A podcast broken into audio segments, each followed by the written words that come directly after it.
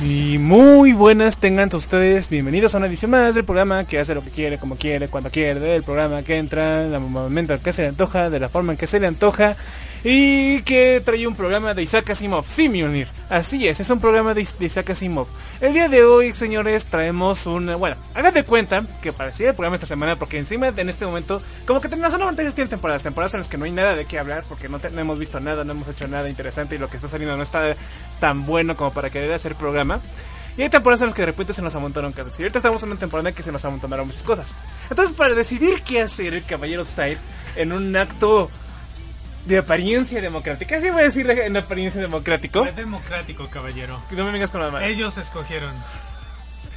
Ah, ok. El caballero se agarró y posteó en nuestro grupo de Facebook que qué querían hacer esta semana. El caballero se dijo, buenos chicos, tienen una serie de alternativas. La alternativa número uno es agarrar y hablar que hablemos de Pokémon, el final de Pokémon, donde Asha finalmente hizo algo que parecía imposible. Ganó la liga. ¡Wow! En segundo lugar podemos hacer una continuación de Fundación, o habla- hablar de Higurashi, de Invasor Sim, o de la película Steven Universe y su final. ¿Qué quieren? Oh, y aquí la gente vino a votar. Fundación, Fundación. Hasta aquí no hay ningún problema, ¿no? Exacto. El problema es que Caballero Said no puso el contendiente más fuerte que podía enfrentarse a Fundación. No puso la opción Beatles. No puso la opción de la película de Yesterday donde yo iba a hablar de las. Porque eso ni se cae en los Beatles, básicamente. No iba a hablar de todo lo ¿Quieres que hablar de otro? Eso ni se cae de los Beatles. Otro. Sin los Beatles. Otro y se cae. Pues sí, ¿qué le digo? Además te gustó la película también. Como sea, el Caballero Said no puso esa opción y evidentemente ganó Fundación porque nuestros fans de la zona fronteriza no es por presumir, pero pues como que les gustan, tienen buen gusto. Exacto, exacto. Entonces, Caballeros ahí te denuncio. Y con el pregunto, oye, hijo de puta, dijiste que habías, les habías preguntado sobre Yesterday. Agarra y me pone un meme de este senador Palpatine diciendo, yo soy el senado. Mendigo. Entonces, por eso en esta ocasión hablaremos de la segunda parte de la trilogía original de Fundación, que se llama Fundación Imperio, donde el Caballero Said nos hablará, bueno, conmigo también, porque sí, ahora sí me leí todo el libro, el Caballero Said ahora sí no me lo negó, sobre todo lo que pasó en esta continuación, qué pasó con el proyecto de este Harry Seldon, eh, tendrá éxito el proyecto para construir un segundo imperio, y todo lo que viene al respecto de esta continuación, ¿vale? Mientras tanto, no sé por qué no hay- se oye la música. Mientras tanto, Munir, díganos en breves palabras y como un preámbulo para mañana, a ver si podremos tener algo que contrastar. ¿Qué le pareció la película de Steven? Sí, entonces, además de eso, vamos a hacer el día de mañana en el horario de Invernalia, el programa de Mjolnir. Por cierto, Mjolnir cree que va, eh, de hecho nos advirtió, fíjense, fíjense, como sé que Mjolnir todavía no nos está escuchando en vivo en este momento, hagan de cuenta que Mjolnir nos dijo, "Ah, sí, pero les advierto que yo no hago, los podcasts que, hace- que hago yo no los grabo, y cuando los grabo me tardo mucho en subirlos. Le dije, no se preocupe Mjolnir, no hay ningún problema. Lo que Mjolnir no sabe es que yo voy a grabar el programa por mi lado y lo subiré como el programa 299 de la zona fronteriza. Rayos, nos estamos quedando sin programas para hacer, ¿sabes? El Oye. 300 va a ser Higurashi sí o sí. Va a ser Yesterday. Maldita sea, Civil War. Civil Bueno, sí. War. Ok, chicos. ¿Quieren un anime de gore y perturbacia, perturbadora de perturbación? ¿O quieren hablar de los Beatles? De estará. de los escarabajos. Díganme de qué quieren. Ah, ustedes saben que se me refiere al grupo, ¿eh? No a los escarabajos en sí. Como sea. El punto... Si quieren terminar esta serie otra vez. Caballero, lo importante es lo que se queda en el corazoncito.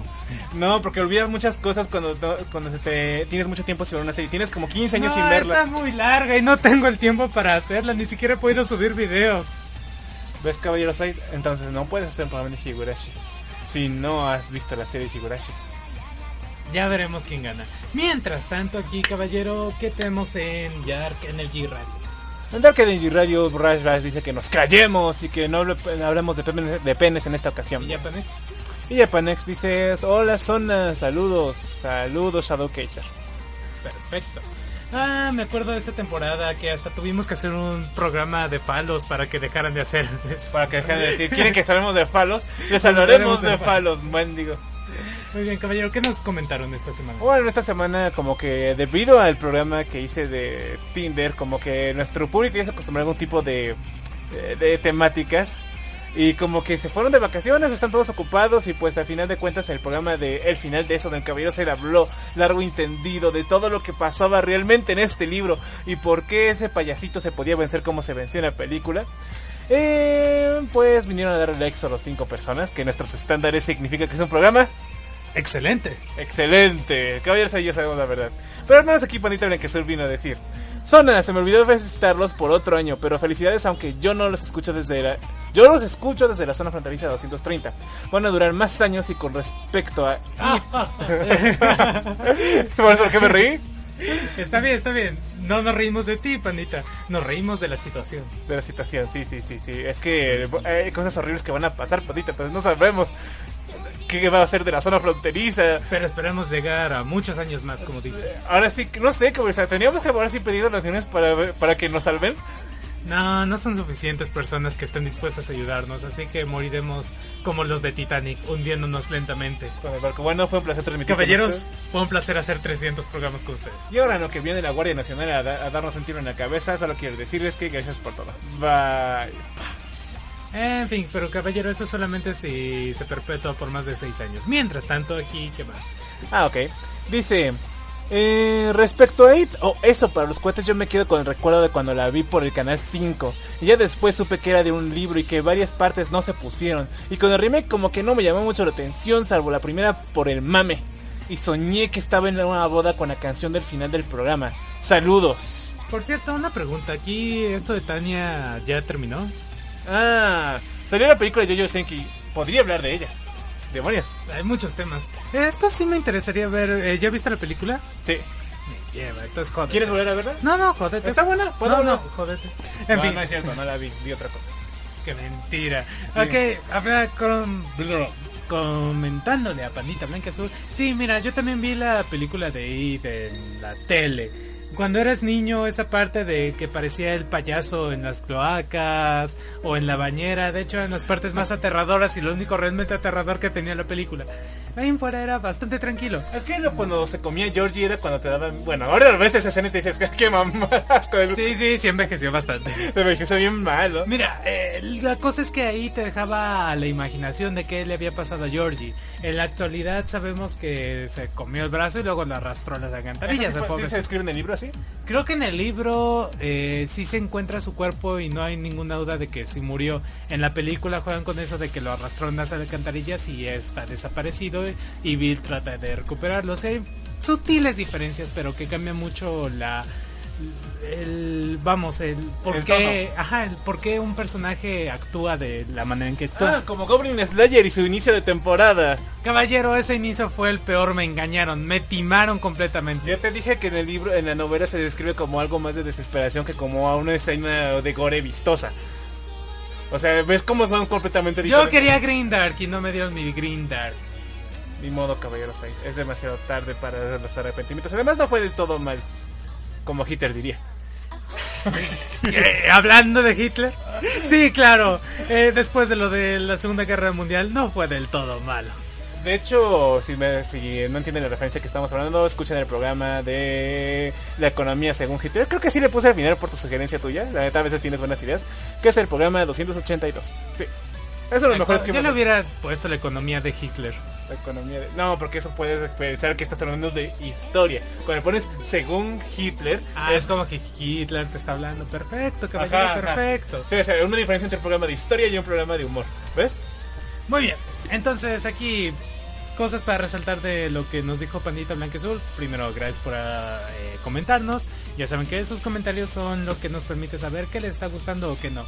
El 230, ¿cuál es a todo esto? Es el de la crisis de 29 que también hice yo. ¿Me estás echando algo en cara? No, no, para nada. No, o sea, ¿cómo querés? Oh, por Dios.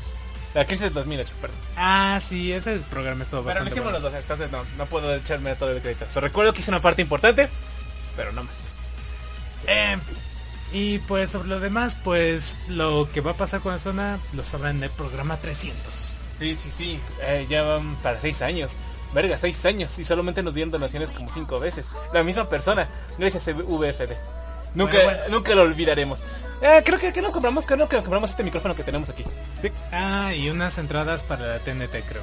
sí, para hacer la reseña. Y ya hablamos de la TNT y lo decepcionante que fue decir ahí la T. Bueno, estaba esta chica vestida de, de, de esa pintura rústica. Sí, ¿no? ¿sabes? Ahora me arrepiento de haberle pedido a la voz de Jesús, no me acuerdo cómo se no era Jesús Barrero, la voz que hace el Joker, de que de pagarle 100 pesos por firmarme una, un cómic. Ahora me arrepiento eh, profundamente de ello. Es como que, oye, devuélveme mis 300 pe- mis 100 pesos, hijo de puta. No, son míos. Pero bueno, caballero, ahora tienes un cómic firmado por la voz de Joker. La voz que todos aman. Bueno, al menos le puso unos sellitos con él sonriendo, ¿no? Pero... En fin, caballero, pero bueno, ¿qué tenemos esta semana? ¿Qué, qué nota que enaltecerá la humanidad y me hará decir, wow, somos una sociedad que hemos pasado de pegarnos con nuestros excrementos a conquistar la luna en un futuro? ¿Qué, qué nota que enaltecerá todo este conocimiento me traes esta semana? Bueno, caballeros, ahí resulta que este... Para tu conocimiento, si no sabías el año pasado, Mattel anunció que iba a cerrar todas las plantas productivas en México por la guerra comercial de México con Estados Unidos, que nuestro querido vecino Mr. Trump decidió iniciar alegremente el año pasado. Bueno, Trump tiene que cumplir sus em, propuestas de campaña, pero en teoría si no votan por él se va. Sí, entonces prácticamente Ma- Ma- Mattel el año pasado había decidido cerrar sus fábricas en Tijuana y en Monterrey, eh, a todos los empleados y que todo iba a valer verga y todos estamos con cara de que no, Mattel, no te vayas. Sí, sí me voy. No te vayas, no soy yo, es, este- es Trump. Pero da igual, o sea, tampoco es que se esté vendiendo hasta donde De bueno, creo. no da igual para la gente que trabaja ahí que tiene buenas prestaciones. Bueno, bueno, pero mira, si te fijas, ¿qué comparas un videojuego, un PlayStation, hasta el más pitero, Switch, sin ofender a nadie, em, comparado con un muñequito de plástico que al final de cuentas te va a costar como 200, 300 más? Mejor comprar un disco, ¿no? Sí. Entiendo tu... Incluso los juegos de Steam de indies están más... Mira, de hecho lo único que realmente me gustaba de Mattel, y ni siquiera sé si es de Mattel, los únicos juguetes que realmente sigo diciendo que si los viese por ahí, los compraría son los de Matchbox Mega Hasbro. Pues que se joda ahora Mattel. nunca tuve un Max Steel, nunca tuve un Action Man, no que no los quisiera, pero nunca los tuve. ¿Sabes cuáles quería yo? ¿Te acuerdas que en un capítulo de Laboratorio de Dexter, Dexter hacía los muñecos de... De Mayor América. del Mayor América y cómo volaba. Yo quería esos juguetes, caballeros. eh. Esos sí los quería. O sea, si hubieran sacado ese episodio y luego sacaban esos juguetes en la vida real, yo habría querido, mamá, cómprame este. Pero no vuela, hijo, me vale Me madre. vale madre, solo quiero tenerlo. Mira, eh, la siguiente cosa, yo siempre quise un laboratorio de mi alegría. Nunca me lo quiero, dijo. Nunca, nunca lo pediste. A mí me dieron un microscopio, mi un telescopio, mi alegría. ¿Y está bueno? Eh, nunca puedo usarlo realmente. Y una vez te, te quise engañar de niño diciendo que apuntaba a la. ¿Ves que ahora las farolas eran de color naranja? Sí. Le apuntaba y decía, mira, este, es- este telescopio es tan bueno que te puedo puedes apuntar al sol y verlo. Y le apuntaba y, y nunca te pueden ir que decías, no, esa es la farola de la calle. No, es el sol, mira, es de color naranja. Es la farola de la calle. Sí, sí, estás a punto- Ok, caballero, ¿qué tan estúpido creías que era? Bastante, si no sé si sé.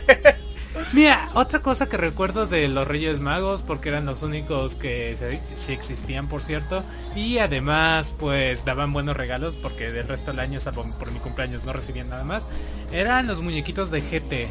Ah, esa, esa, fue una sorpresa inesperada, ¿eh? Del día que nos dieron esos muñecos grandotes. Eh, bueno, es que bien, hagan de cuenta que nos dieron un paquete de... Parecía oficial porque los muñecos estaban muy bien hechos. Pero, ojo, que todavía no había llegado Dragon Ball GT a México. Ajá, que de repente veíamos como tres... Nos dieron, sí, cu- cuatro muñecos chiquitos y tres muñecos grandotes. Creo que estaba Pan entre ellos. Ajá, estaba pa Goku GT, el, el cuate de cuatro. Eh, Ajá. Estaba Trunks, estaba también el Baby, me parece, no me acuerdo cómo se llama. No, no creo que estuviera Baby, pero sí estaban en espera, una espera del dragón, aunque sea, eso se recuerda. Lo que, yo me acuerdo mucho de esos juguetes es que era el Goku, eh, estaba el Goku chiquito en Super Saiyajin y Super Saiyajin 3 y les podías cambiar el pelo y las cabezas. Oh, Ese, ese era mi favorito. Pero ¿sabes qué le pasó? murió. Mi madre un día lo encontró en el suelo dijo, te lo voy a tirar en un ataque de ira y nunca lo pude recuperar. Bueno, caballeros, así pasa. ¿Cuántos de ustedes, por favor, queridos redescuchas, díganme cuántos de ustedes sus madres no les tiraron sus juguetes? También me tiró un Power Ranger rojo que te... que Sí, ese lo quería, pero nunca me dejaste destrozarlo a gusto. No, porque ya habías destrozado mi pizarrón mágico. Caballero, por favor, son rencillas del pasado, nada de esto importa. Ahora bien, con Además, Mattel, cada- cada con que- Mattel, Cada que lo sacas a colación te tengo que recordar por qué. caballero, con Mattel, estamos Ah, en sí, vivo, somos profesionales. Tenemos que eh, dirigir un programa. Ahora bien, ¿qué, tal, onda qué- con Mattel? ¿Si se va, si se queda? Bueno, resulta que en julio de que este año, eh, bueno, más concretamente es una noticia de abril de 2019, pero que a alguien se le ocurrió volver a verla y dijo, oh, mira. Bueno, no ganó la primera vez, ¿qué tal si esta vez sí funcionaba? Y resulta que Mattel eh, anunció que, ¿qué creen chicos? ¡No nos vamos! Eh, bueno, de Tijuana sí, pero nos vamos a mudar a Monterrey. Pero se fueron. Sí, de Tijuana. Y vamos a hacer una mega planta en México que va a contratar a más personas. Y, y vamos a expandir nuestras operaciones por todo Estados Unidos y Latinoamérica. Vamos a sortir de juguetes a todas las tiendas departamentales de América. Debió haber sido muy buena la concesión que le dio el gobierno mexicano para que se quedara. Seguramente sí. Eh, bueno, resulta que según Mate- para Mattel, México es un país estratégico para la producción de juguetes para Norteamérica y Los Latinoamérica. únicos que le compran, porque los demás tienen iPads y cosas ahí de Electrónicas, porque no nos alcanza para otra cosa. Sí, tristemente. ¿Te acuerdas de los juguetitos que te compraste de Yu-Gi-Oh? Ah, están buenísimos, caballero, buenísimos. ¿Qué pasa? cuenta, el Yugi tenía sus cartas y se las podías esconder bajo la manga y ¡bum! Volvían a salir otras cuatro. Así ganaba los duelos. Sí, sacaba man- eh, cartas de la manga. ¡Ja! No me decía cuáles son las cartas Guillermo y de repente ¡pum! se deslizaba del tope del deck. Aquí Y ojo, que- ojo, que esa pequeña tontería daba mucho juego. Yo, yo me divertí mucho con ese juego. A mí lo que me gustaba más era tu obelisco el atormentador. No, lo De hecho, a mí no me gustaba porque con poquito que lo movieras se estaba desarmando. Tenía muchas piedras. Es que, ¿sabes qué? Que lo que tenía que hacer era ponerle cola loca para que se quedara fijo. Cállese, yo no voy a andar haciendo eso. Ah, caballeros. El mejor de todos era el Black Luster Soldier. Ah, porque era un juguete solo y se lo A mí me gustaba. Tenías un dragón blanco y azul, ¿no? Todos cayeron en manos de mis hermanitos. Ahora sé lo que sentiste, pero ¿sabes qué? Yo era- ya era grande y me daba Me igual. daba igual, Pero yo era pequeño, maldita sea. ¿Sabes qué? Yo compré esos juguetes y sé que Pero me costaron cayeron. casi 500. No, no te los No, compré. yo los compré. ¿Sí? Sí. Ah. En fin, entonces aparentemente el plan anterior que no consideraba la importancia de México desde el punto de vista geográfico y no se habían hecho ejemplos de cómo podemos ser competitivos cuando consolidamos operaciones, así que reconsideramos nuestros planes y ahora el objetivo es construir tres plantas de menor tamaño dentro del complejo de Monterrey y crecer la capacidad de producción en un 50% para 2020 y en un 150% para 2021, incluyendo la producción de líneas de juguetes que hoy se producen en otras plantas del mundo. Así la empresa exportará desde México a 100 países, incluidos Estados Unidos, Latinoamérica, Japón, China, todo el mundo será de las manos de Mattel. Yo creo que compró Hasbro, ¿no? No estoy seguro. O sigue siendo su competidor. Eh, yo la verdad no estoy muy puesto en la economía de juguetes, eh, caballero, pero tú eres el economista. ¿Tú qué me puedes decir de esto? ¿Funcionará su estrategia? Según los tiempos venideros, quien va a sufrir más es el sector servicios, ¿vale? Vale, Mattel no es del sector servicios, es del sector industrial, ¿vale? vale. Entonces, teóricamente hablando, sí va a sufrir, pero no va a morir. Perfecto, Mattel sobrevivirá. Pongan sus inversiones ahí y les irá de puta madre. No, no sé, mejor cómprense centenarios, cómprense de oro y entiérrenlo. Muy bien, caballero, entonces... Que por cierto, ¿quieres oír una teoría loquísima, pero parece que es cierto de Gravity Falls? A ver. Mira, mira, tan solo... Ah, ¿Cómo ¿Cómo se colación porque eso que dije hace rato viene de Gravity Falls. Ta- mira, tan solo escúchala, ¿vale? Ajá. Stan y Bill Cipher son la misma persona. ¿Qué? No mames. Sí, mira. O sea, y, qué bueno que hice eso antes de que tomara mi vaso de agua, si no habría pasado como un pinche cliché. Mira, mira, se supone que en el mundo de Gravity Falls, y esto no es ninguna broma, hay una deidad suprema. Así como Stephen King tiene una tortuga así de puta madre que vomita universos y se muere ahogada por su propio ¿Seguro vómito. que no es la misma tortuga? No, no es la misma. En Gravity Falls tienen un ajolote. Bueno, en realidad creo que se llama el axolotl. Es un pinche ajolote, o sea, El ajolote. un ajolote, o sea, una, Un ajolote, pero gigante. es una criatura en peligro de extinción en México, en peligro de extinción. Bueno, no en laboratorios. El problema es que quedan tan poquitos que aun cuando se salven en laboratorios no va a haber suficiente diversidad genética, entonces una pequeña crisis o epidemia las puede matar a todas. Ajá, entonces aquí tenemos un ajolote. Mira qué bonito es. O sea, ¿cómo no puede ser el dios de Gravity Force? Está- Caballero es racista, ¿por qué no dices que este es hermoso? eh? Es precioso y oscuro. Ay, por favor, ¿qué, ¿qué comparas este ajolote rosadito con este ajolote todo feo y color gris? O sea, por eso se extinguen, porque los que no son bonitos no a nadie los quiere. A mí me encanta el negro, el del ajolote, del ajolote. El negro, ¿eh? En fin, hay una criatura llamada el ajolotl y se supone que como última cosa que le hizo a Lucifer para que purgara sus pecados y tal, lo renació como Stan. Es por eso que tiene frases tan similares Lucifer y Stan, en la cual de hecho le dice a este chico Rodney, Rodney cuando lo corta la pelirroja esa de que, oh, compra oro y entiérralo. Tienes Ajá. oro, ¿verdad? Y entonces ahí como que hay una paralelismo, paralelismo. Al final Lucifer fue vencido por sí mismo, por el caos que iba a ser capaz de provocar. Ay, Y renació como él. y por eso Stanley pudo recuperar sus recuerdos, porque solo borró la parte de Lucifer que todavía estaba dentro de él. Y solo y pudo quedarse totalmente con la personalidad de Stanley Pines. Sí, aparentemente esa es la teoría. Pero creo que eso solo se puede ver en los cómics de Gravity Falls que están saliendo, ¿no? Que es la continuación de la historia. Sí, creo que sí, básicamente. De hecho, como su última voluntad, a Lucifer creo que hizo un hechizo extraño como para evitar morir, pero a cambio iba a perder todo su poder. Y Ah. es por eso que renació así, Como un humano, como un humano. como Stanley Pine. Sería algo curioso que... Y de hecho por eso los dos son igual de timadores. Hay Sería- muchos Sería paralelismos. curioso, sería curioso. Sí, sería muy curioso que pasara así. No estoy de todo convencido, pero sería curioso que si fuera. El segundo lugar de la banda Manda se lo llevó. Bueno, así que en, en conclusión, que oye, qué bueno que Mateo no se va, ¿no? Sí, Yupi, voy a comprar, no sé, juguetes mi alegría ahora para celebrar. Mi alegría es de otra marca diferente a Mateo. A la mierda, ¿qué caso no producen algo bueno? Producen Barbies, producen Hot Wheels, My Little Pony. My Little Pony. No es cierto, es de Hasbro, güey. Ay, ¿qué me importa que vaya a ser? Mira, mira, yo no distingo entre marcas de esas porque yo no compro juguetes. Extraño, porque son los que me gustaban ya no salen. Y, por ejemplo, ese no lo compré yo, se los quité de sus garras a los hijos de puta de Cocuban. ¿Y cómo que no compras juguetes? Ahí tienes un cloud. Ese es el- eso cuando lo compraba, cuando... ¿Te acuerdas del señor que, estaba, que se ponía cuando ¿Y compramos cartas? al abuelo de Boruto? No, no, no, momento. El abuelo de Boruto lo compramos cuando fuimos a la TNT, ¿vale? Pero compras muñequitos. Pero tiene un chingo que no compro. Ah, pero si fueras una TNT, comprarías muñequitos. Porque son chiquitos y bonitos. Dime si no las, eh, las cosas chiquitas se ven bonitas. Tienes un Goku Ultra Instinto Lego con un bastón báculo sagrado que no sé por qué lo tiene. para darle estabilidad. No sé qué. Bueno, lo único que sí recuerdo haber comprado por última vez por placer eh, friki otaku es este: la Homura.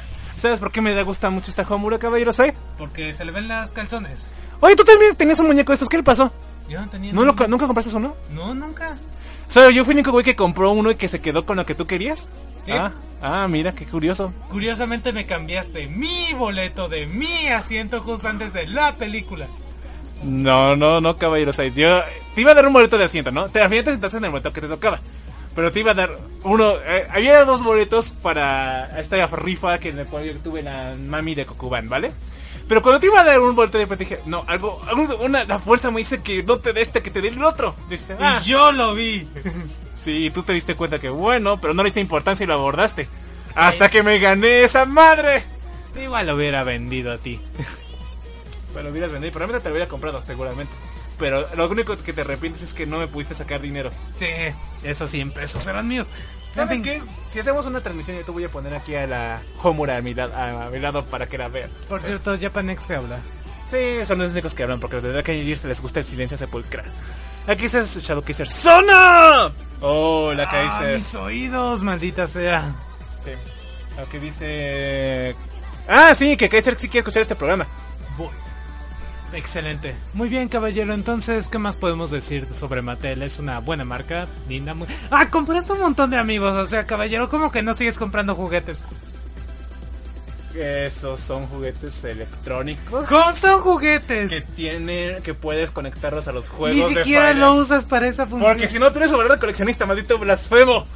Ni siquiera los vas a vender. Ah, Mira, no, sí, sí los voy mira, a vender. Mira, mira, tiene a...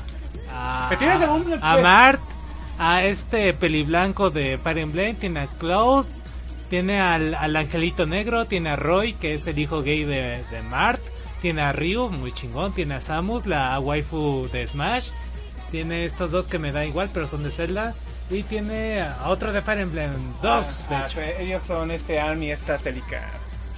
Y pues solamente compro los que me gustan, si no, no compro todos. Ahí tiene a Corrin. ¿Quién se acuerda de Corrin? Bueno, soy fan de la franquicia de Fire Emblem. ¿Qué te digo yo? Seguramente se le podría vender este Animaker. Ya, segundo lugar, caballero, rápido. Bueno, ah, mira, saludos a Aizen. Bienvenido. Nunca lo he visto aquí en vivo, pero saludos a Aizen. ¿No fue el que se convirtió en una mariposa? Sí, es ese. Perfecto. A segundo lugar de la banda, banda, banda, banda, banda, se lo llevó Juan Carlos Nolasco por la nota de que, no sé si te enteraste que se, lo que parecía una broma se convirtió en algo real y preocupante para el gobierno de los Estados Unidos. Ah, pensaba que era la nota de que Sim Ben estaba harto de que muriera. Ah, no, no, no, no, así ven aquí en el o sea, esa es una nota como que si de repente nos falta tiempo, pero no, le voy a abordar más tarde. Ah, sí, de hecho. estaba el meme de Renegado diciendo, este... Al negrito este que está enamorado de Mandy. De que nadie nace siendo genial. Excepto, y sale el tipo que salía corriendo como Naruto en esa parte. En esta parte, de hecho, de la invasión. Ah. O sea, alguien salió y corrió como Naruto mientras trataba de invadir el área 51. Fueron creo que unas ocho personas a lo mucho. Creo que dos hasta donde tenía contado. Bueno, resulta caballero saber que la nota original era de que una broma en Facebook de que proponía un montón de lo- locos a que se reunieran el 20 de septiembre a invadir el área 51 para sacar a la luz los secretos del área 51 y ver si hay aliens dentro y sacarlo al mundo. Em, pues resultaba que se estaba tomando mucha fuerza y que esta nota en particular dice que ya empezaron a entender a las primeras dos personas y eran youtubers holandeses que a quienes se les encontró la policía de Nevada una serie de cámaras, drones y eh, así como eh, imágenes que ya habían estado tomando con los drones de sobre las instalaciones del área 51, cosa que por cierto es delito federal. Están Y- jodidos. Ah, bueno, la multa son de 500 dólares y o 6 meses de prisión o a veces ambas. Ay, son youtubers, lo sacan ahí con... Así, 500 Con dólares. aguacatito. ¡Me regreso a Nevada! Sí. Sí, o sea, obviamente iba a ser así, así que yo pienso que les van a dar los 6 meses de prisión. Porque pueden pagar los 500 dólares. Si vienen de Holanda a América, seguramente los tienen. Entonces, Sí, y la sobra, caballero. Pero igual, simplemente son imbéciles. ¿Qué acaso ser imbécil es un delito? bueno, Debería. ese fue un lo que jugando Juan Carlos Velasco, ¿no? Porque decía, no, no puede ser, en serio la gente es tan estúpida. Y la actualización fue que la amenaza de la invasión del Área 51 fue real. O sea, eso ocurrió, ayer pasó esto. sí, sí, ayer fue el día. Y el día D, caballero. Eres, eres testigo del día D de tu época. El, día D de los, de los baby boomers. El BDD de los estúpidos que quieren invadir una instalación de federal de gobierno con gente altamente armada, de totalmente des- sin nada con qué protegerse. El día D de tus abuelos fue la invasión de Normandía, caballero. Y nuestro día D es esto. ¿Qué, qué podemos decirle a nuestras generaciones venideras Eh, no nos juzguen por las estupideces que de hicieron. nuestra época? Ok, eh, resulta que dos personas fueron arrestadas durante la invasión del área 51. Muy ¿Solo bien. dos? Solo dos. De acuerdo a, So- a Associated Press, eh, eh, una persona fue arrestada por orinar en la reja del hogar, Y mientras no se electrocutó. y mientras que otra fue detenida por intentar entrar por debajo de la malla. La reunión en la que supuestamente asistirían miles de personas recibió alrededor de 100 asistentes, entre ellas una persona que corrió con los brazos extendidos como Naruto. Es lo que te dije que salió la imagen de este tipo. Y la finalidad de la convocatoria de descubrir si el gobierno de Estados Unidos ocultaba un lugar en el que se hacían experimentos e investigaciones sobre la vida alienígena.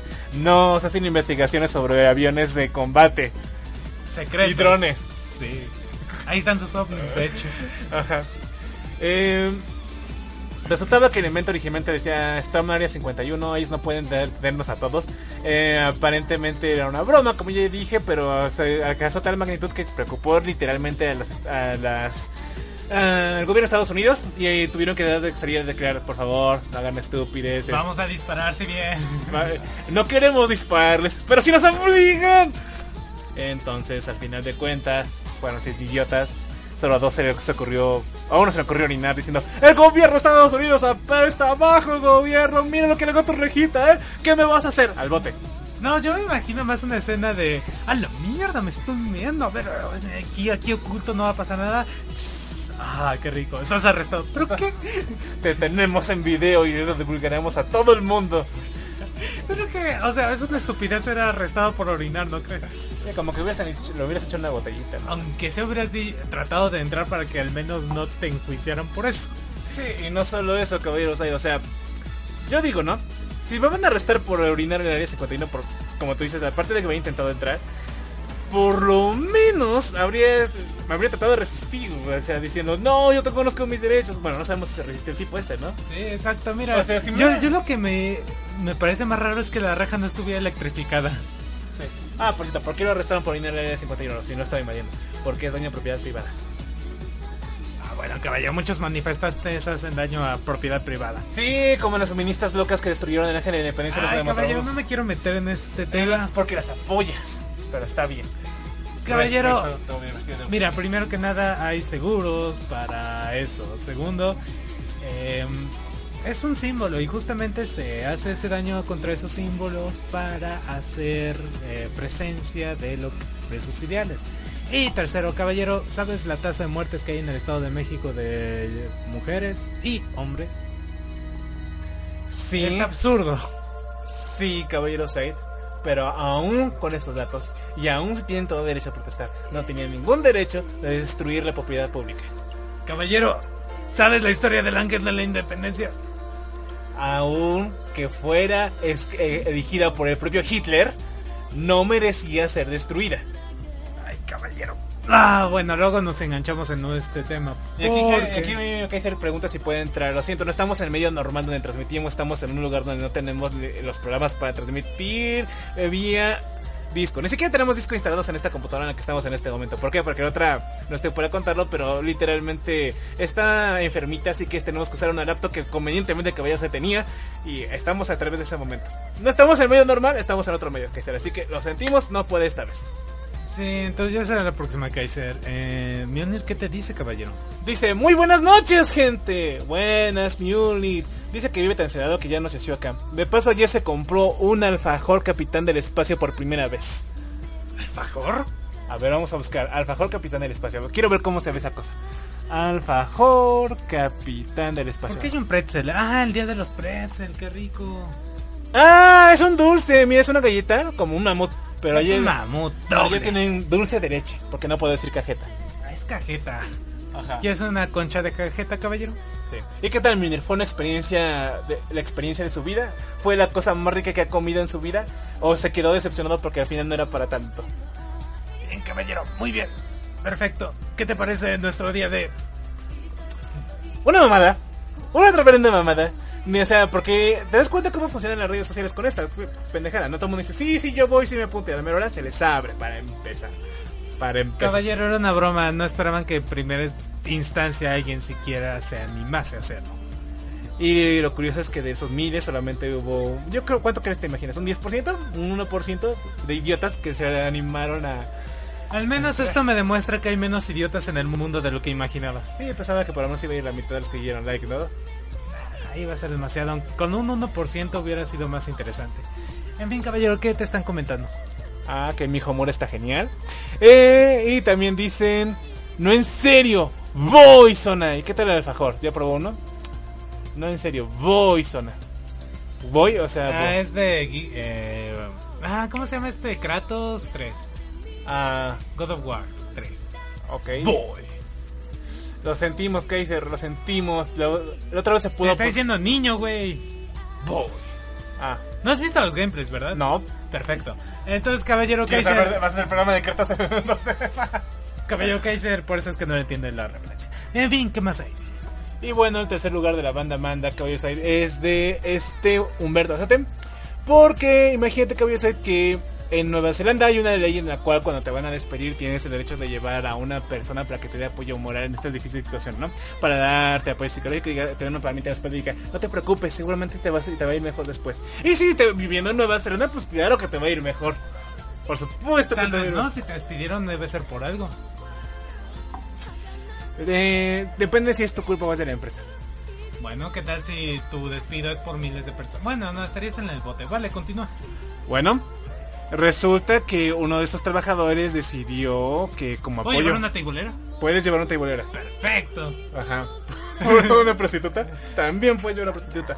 Un perro no estoy seguro si lo puedes llevar, porque tiene que ser una persona, seguro que tengo entendido. Pero puedes llevar a cualquier persona. Entonces, ¿qué es este hombre? No decide llevar una tibolera. Hubiera sido una gran opción llevar una tibolera que se pusiera a bailar tubo mientras le decían las cosas, ¿no? Bueno, en teoría no podría porque, eh, vaya, sería perturbar el orden de la paz en ese lugar. yo es que- Pero un sujeto, un caballero, agarró y dijo, no, ¿sabes qué? Como que llevar una tibolera me parece algo vulgar y descortés y encima creo que, que está machista. Entonces este hombre decidió en particular llevar a esta persona a la cual le tomó foto. Es este payasito. Que ves ahí haciendo un corazoncito. Qué bonito. Resulta que este señor agarra y pues decidió llevar, contratar a este payaso porque cuando le dan una, cuando le dijeron que iba a tener una reunión de sobre redundancias, o sea un despido por recortes de personal, este Josh Thompson no lo pensó dos veces y dijo, pues sabes qué, estaría bien un poco de humor en este momento tan triste. Así que le pagó 200 dólares neozelandeses y contrató a este payasito cuyo Güey, nombre... 200 dólares nada más por apoyar a un tipo mientras va a ser... Porque te digo que va a estar bien. Hijo de perra. Ahí es cuando entra en escena Joe, el payaso, según las fuentes del era. Joe realizó algunas figuritas con globos. O sea, te... ¿sí sabes lo ruidosos que son los globos, ¿no? Cuando se- Así que, señor, le queremos decir que por, de- por recortes de... por recortes... ¡Aquí tienes! Puedes callarte, maldito. por recortes de personas. Bueno, iba básicamente mientras hacía figuritas de globos con perritos, caniches y cosas así, eh, pues no dejaba tener la pinche conversación y pidieron que el payaso si podía guardar silencio. ¿No Ah, es en serio? es en serio. A la mierda. Em, por último, cuando se le entregó definitivamente la carta de despido, el payaso imitó el llanto diciendo... eh, eh. Mientras el damnificado se recostaba cómodamente en su silla. Eh, este, el contratista, o sea, el tipo, este Joe, eh, eh, dice que tiene una personalidad increíble. No, me, me encanta, más debe ser. Oye, ¿y por qué te despidieron? No sé, creo que piensan que soy muy infantil. Pues, ¿qué hiciste? Llevé un payaso a mi despido. Ok, entonces dice que lo llevó para servir como apoyo gráfico de la noticia y a un cliente de la empresa sacó una foto a escondidas de la reunión y en ella puede verse a Joe con su color de ropa y un sombrero gigante mientras Thompson recibe su despido con una parsimonia considerable dadas las circunstancias. y bueno, eh, el Herald le preguntó a la compañía que qué pensaba respecto de esta es situación. muy infantil ese tipo. Y aquí donde, es donde la historia tiene una connotación diferente. Porque Joe no llevó ese payaso para darle apoyo de moral. Resulta que uno de sus jefes tenía fobia a los payasos. Le habría dicho que se disfrazara de Elite, pero de Elite de. De Pennywise. Tim, Tim Burr, no, eh, Tim Curry. Curry. Tim Curry. Tim Curry, sí. Entonces, pues básicamente lo único que dijo el portavoz de la empresa es a, la- a los periodistas es col- colrofobia, o sea, fobia a los payasos. Asegurando que este episodio está entre las historias más extrañas en las que ha estado involucrada jamás la empresa. Y bueno, si como sirvió de algo esto, sí sirvió de algo ya que al poco de la, la reunión la agencia DDB ha contratado al publicista despedido. Y bien nos habló yo, quien ríe al último, ríe dos veces. Y ahora la pura publicidad de payasos. Sí. ¿Qué hice? No me escuchó, ¿verdad, Kaiser? No, no me escuchó. Ah, maldición. Con Que este... no tiene Discord aquí. No tengo Discord aquí instalado en esta computadora, Kaiser. Pues, Será para la próxima. sí. Caballero, tendré que escribirle a Kaiser en eso. No, no, no, no. Bueno, caballero. Mientras, como ¿cuánto llevamos de tiempo? ¿Vamos bien? Ah, llevamos bastante bien. De hecho, no creo que el programa sea dure tanto, si te soy sincero. De hecho, creo que vamos a terminar antes el programa de la zona fronteriza. ¿Hay problema con ello? No, no hay ningún problema con ello.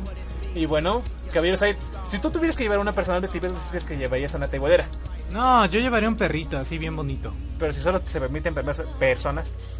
Ah, si solo se permiten personas, ¿eh? ¿Qué podría llevar que me animase en ese momento? De- ¿Se puede de esas eh, mujeres japonesas que te limpian los oídos? ¿Sabes qué? Obasans? ¿Sabes a quién llevaría yo? Al que hace la voz ah, de este Alf. Y le pediría que hiciera chistes de Alf mientras me despiden y, y comente todo lo que dice. Caballero, te cobraría un dineral. Ya lo sé.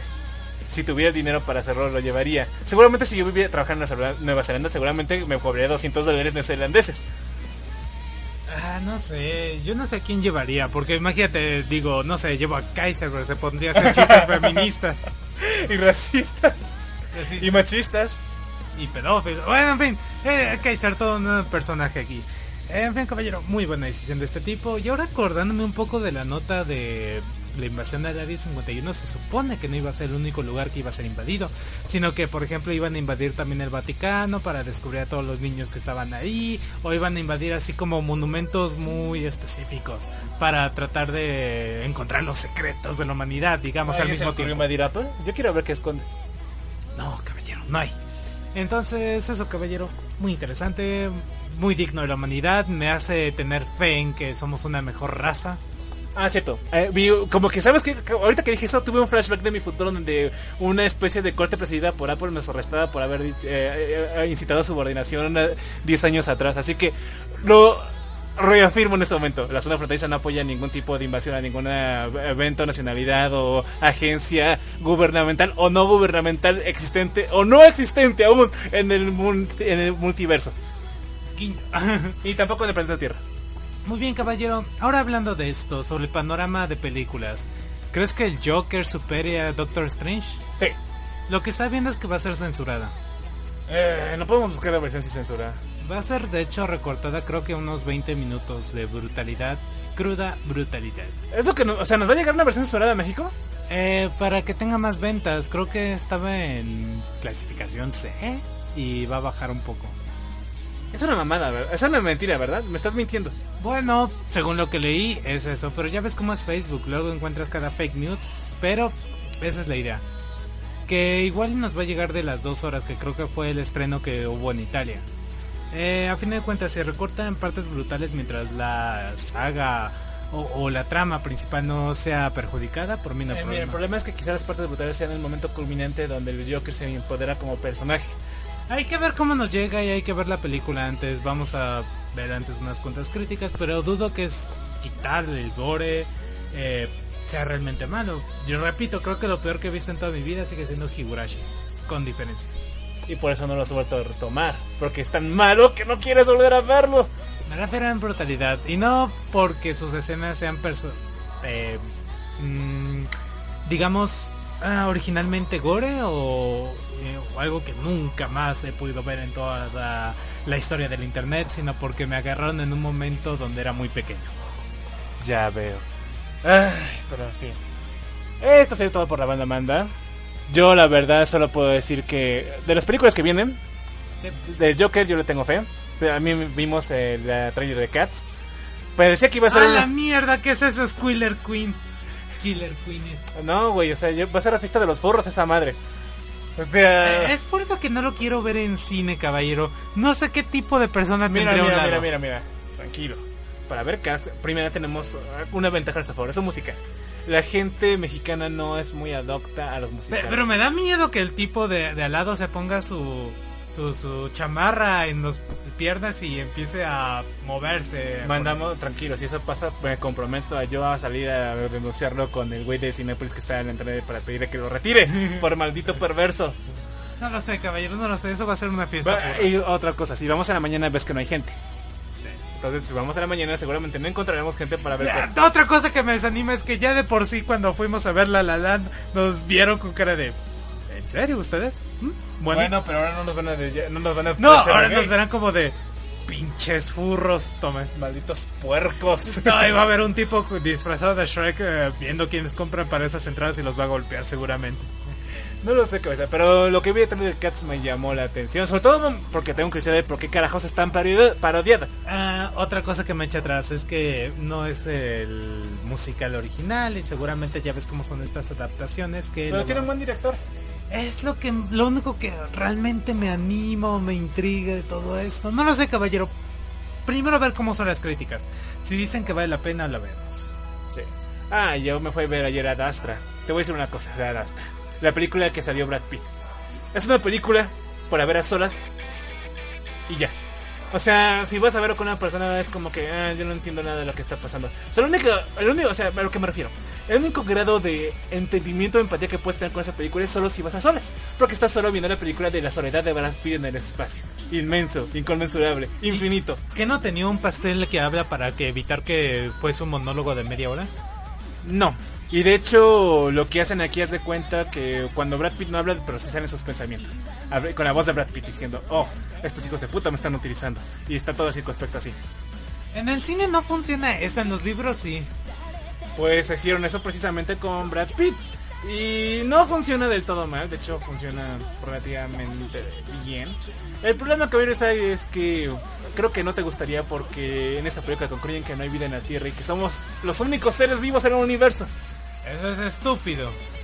Exactamente. Y que a pesar de todos los planetas que el papá de Brad Pitt fue a buscar por toda la galaxia, no encontró ni uno solo con vida. Bueno, a ver. Aún si el papá de Brad Pitt, ojo, visitase 100 millones de planetas, seguiría siendo una ínfima eh, porción del infinito. Exactamente. Ah, me encanta cuando me dejan los pedidos después de que ya pasó. Muy bien, caballero, ¿qué más hay? ¿Dice algo Japanex antes de ir a comerciales? ¿Qué, qué se nos está esperando en, en Discord? Pero ya le dije que no tenemos Discord instalado en esto. Y le serio, ¿cuántas veces lo hemos dicho? ¿Dos o tres veces? Caballero no está escuchando, así que no te preocupes. Bien, está bien. Y bueno, aquí está Fénix diciendo, Zona, recuerden que entro a las 6. ¿Y eso qué? Son las 3 de la tarde, maldita sea. Todavía no es tu hora. Saludos, Fénix. Y bueno, por ahora nos iremos a unos comerciales. Mira esos leggings, increíble. Ay, pues tiene calzoncitas y la por debajo. ¿En serio? Sí, mira. A ver. Ah, Son de color negrito, ahí está. ah, muy bien. Muy bien hecha la figura, ¿no?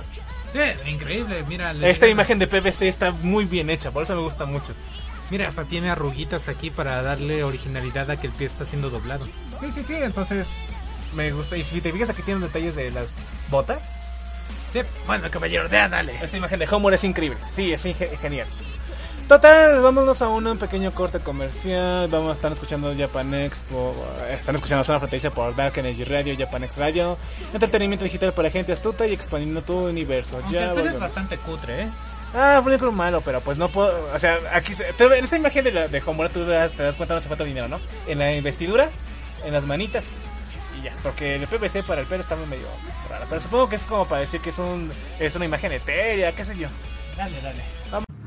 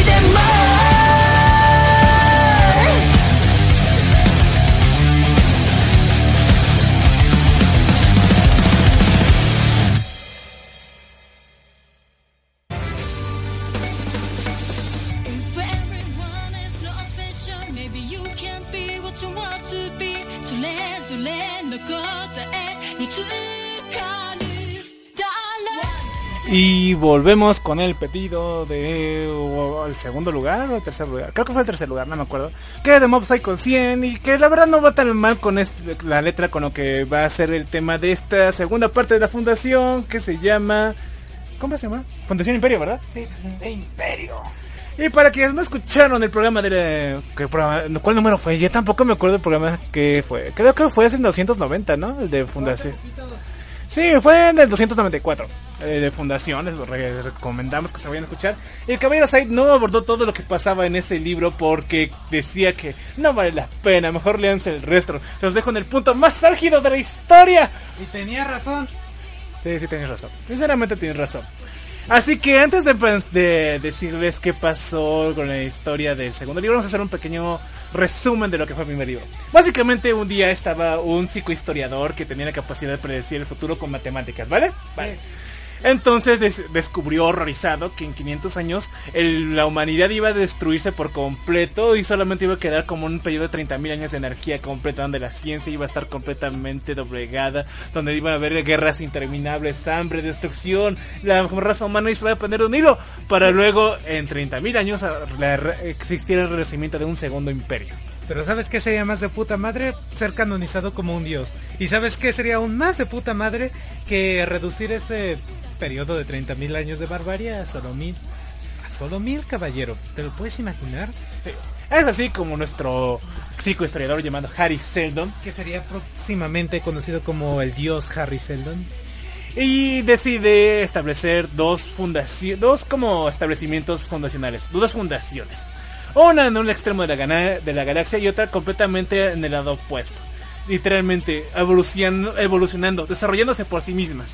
Primero era una especie de colonia enviada por el imperio al cual servía Harry Seldon para que los científicos pudieran ser como una especie de arca del Noé de la ciencia, para que la ciencia no se perdiera para siempre en estos mil años de anarquía que iban a existir. Resulta que consiguen su independencia y encima a domin- dominar cuatro planetas bárbaros que los querían mantener como una especie de sa- vasallos como si fueran señores feudales, ¿vale? Vale. En la segunda, esa fue la primera crisis Seldon. La, segunda crisis Seldon resultaría ser una especie de eh, revancha de uno de- del rey feudal más poderoso que quería destruir la fundación de una vez por todas para, para siempre para que Anacronte fuera el que liderara toda la galaxia. Sin embargo, eh, su líder Hardin Sabor, nada que ver con Harry Seldon, de sí hace una estratagema muy chingona con la cual pone de rodillas a este rey belicoso que tenía la capacidad completa de destruir a la fundación y hace que la fundación se encumbre en todo su poder. Lo que el cabeza no les dijo es lo que venía después. Básicamente la fundación continúa evolucionando y 200 años después el método de conquistar planetas mediante la religión no les está funcionando porque cada uno tiene sus propias ideologías y de hecho impiden que la fundación entre a los planetas nuevos si quieren si deciden traer sus sacerdotes científicos. Y pues resulta que para conquistar ahora la fundación se hace una especie de... eh, lo que pasa aquí en la humanidad, que los comerciantes son los que se elevan por encima de los reyes y los sacerdotes.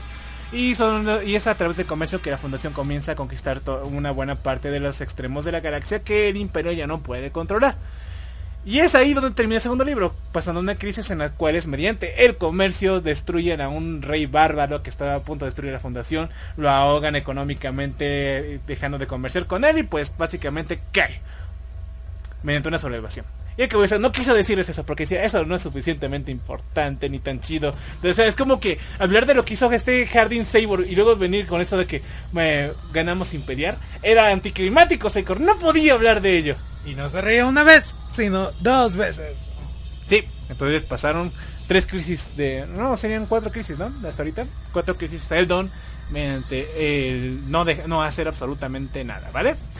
Y es aquí donde comienza el siguiente libro, caballeros. Fundación e Imperio. Con dos, con, que se divide en dos historias completamente diferentes. La primera con el Imperio que dice, ah, hijos de puta, así que, quiero- que con que van a con- conquistar nuestro, nuestros territorios y que van a volver un segundo imperio. Y nosotros que creen que vamos a permitir eso. No, los matamos antes, hijos de puta, los mataremos antes. Caballeros ahí. Y es aquí donde tenemos a Brandon Ríos, o Brandon Ríos, no me acuerdo cómo chingada se llamaba, un general beligerante que se ha enterado de esta profecía de Hardy, de Harry Seldon, que prometía que la fundación sería la que construiría el segundo imperio que reemplazaría al actual, y que si no se le detenía, iban a destruir el imperio tarde o temprano. ¿Qué, ves- ¿Qué puedes decirnos de esta pequeña historia? Bueno, caballero, todo empieza con este rayos. Le voy a decir rayos porque ríos suena demasiado eh, muy mexicano. Ajá. En fin, caballero, no te dice nada antes de empezar. No, No. perfecto. Entonces vamos a soltarnos duro y tupido. Entonces, sí, como tú dices, justamente se enteró de esta profecía. Dijo, a la mierda. Si estos tipos realmente cumplen esa profecía, que hasta el momento parece que está funcionando bastante bien, y el tal Harry Seldon realmente predijo que nuestro imperio ya no puede mantener su solidaridad, pues literalmente se van a hacer del control del mundo. Y soy demasiado estúpido como para tratar de aliarme con ellos, así que les haré la guerra. Sí.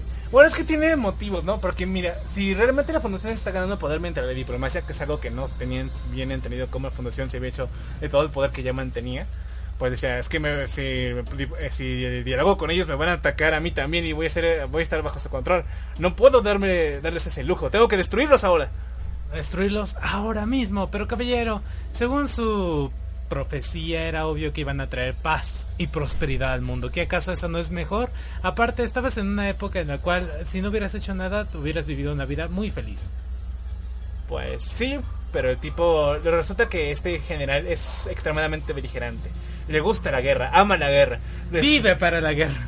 Y estar en el extremo del imperio que todavía controla sin hacer absolutamente nada es como que em, eh, aburrido. Y como tiene un nuevo enemigo beligerante que puede destruir el mensaje imperio, qué mejor que eso para eh, atacarlos a todos. Encauzar su causa de yo, el gran general Ríos, destruía el único imperio que iba a destruir a mi imperio.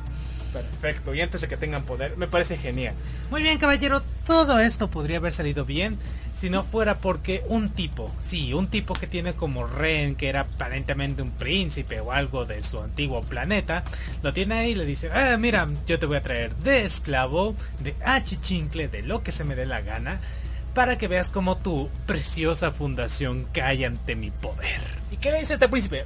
Pues mira, no importa lo que hagas, no importa si vienes con todas las fuerzas combinadas del imperio, no importa si haces tácticas legendarias o haces eh, trampas chapuceras y traperas, no hay manera de que puedas vencer la mano muerta del dios Harry Seldon. El todopoderoso Harry Seldon ya predijo tu derrota 300 años antes. Mientras tanto, Harry Seldon en su tumba. Ah, sí, pues mira, te voy a demostrar que tu dios falso Harry Seldon se equivoca completamente. Atacaré con toda la fuerza del imperio y pediré refuerzos al emperador mismo para que los destruya y los absorbamos a todos. Que por cierto, yo tenía aquí mis dudas porque realmente pensé, y yo con esto ya les spoileo lo que va a pasar, pero pensé que sí iba a caer, porque una de las trampas de la psicohistoria de Harry Seldon es que un solo hombre muy fuerte puede cambiar el curso de la historia, pero porque solamente se mueve a través de teoría de masas. O sea, si una partícula hace algo que no se espera a Harry Seldon, puede cambiar completamente el curso de la historia. Sí, o sea, él solamente predice probabilidades, ¿no? O sea, como por ejemplo predecía hacia dónde va a caer un líquido. Sin embargo, si una gotita decide agarrar y caer encima de tus ojos, pues no puede puede crear un completo desastre Que totalmente. lo hace. Y lo hace. Sí, o sea, esa gotita puede agarrarte, caer en los ojos y dices, oh, por maldita sea, agarras... Abofeteas a tu jefe y luego él te. Ajá, y pues ahí sí no puede predecirlo, ¿no? ¿Cómo iba a saber que una gotita decidiría rebelarse contra la inercia del movimiento social y causar un caos completo a sus predicciones? y ojo que lo hacen las pinches gotitas. En fin, continuando con esto. Bueno, pasan algunas semanas y pues planeta por planeta toda la fundación está cayendo. Esa poderosa y a veces temible fundación que poco a poco había envuelto los demás mundos con sus tentáculos de economía, progreso y ciencia han sido casi casi diezmados. El general lo tiene claro. Él dice, mira, yo tengo una estrategia de puta madre, hago una enorme línea que cubra todo esto como un anillo y en la historia antigua, siempre que se ha aplicado esta estrategia, nunca ha fallado. Siempre ha, conseguido resultar 100% fructu- fructífera, ya que la única forma de romper esta formación es que lleguen por la espalda a romperla, pero ¡ah! Por la espalda está mi imperio. Nada puede mal ir sal. Sí.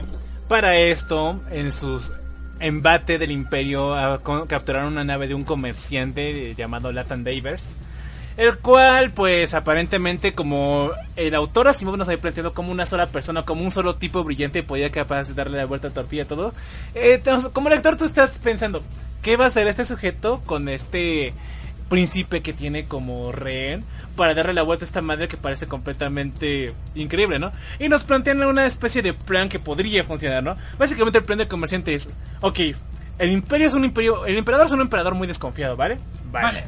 Entonces, si decimos que su más poderoso general se ha aliado con su tipo de más confianza para pidiéndole fuerzas y refuerzos a cada rato, para luego darse la vuelta y conquistar el imperio, podría mandarlo a encarcelarlo y diríamos que el imperio se vuelque en otra guerra civil entre ellos mismos y que puedan destruirse a sí mismos y que eh, la fundación quede completamente indemne y toda esta amenaza se vuelve de un plumazo.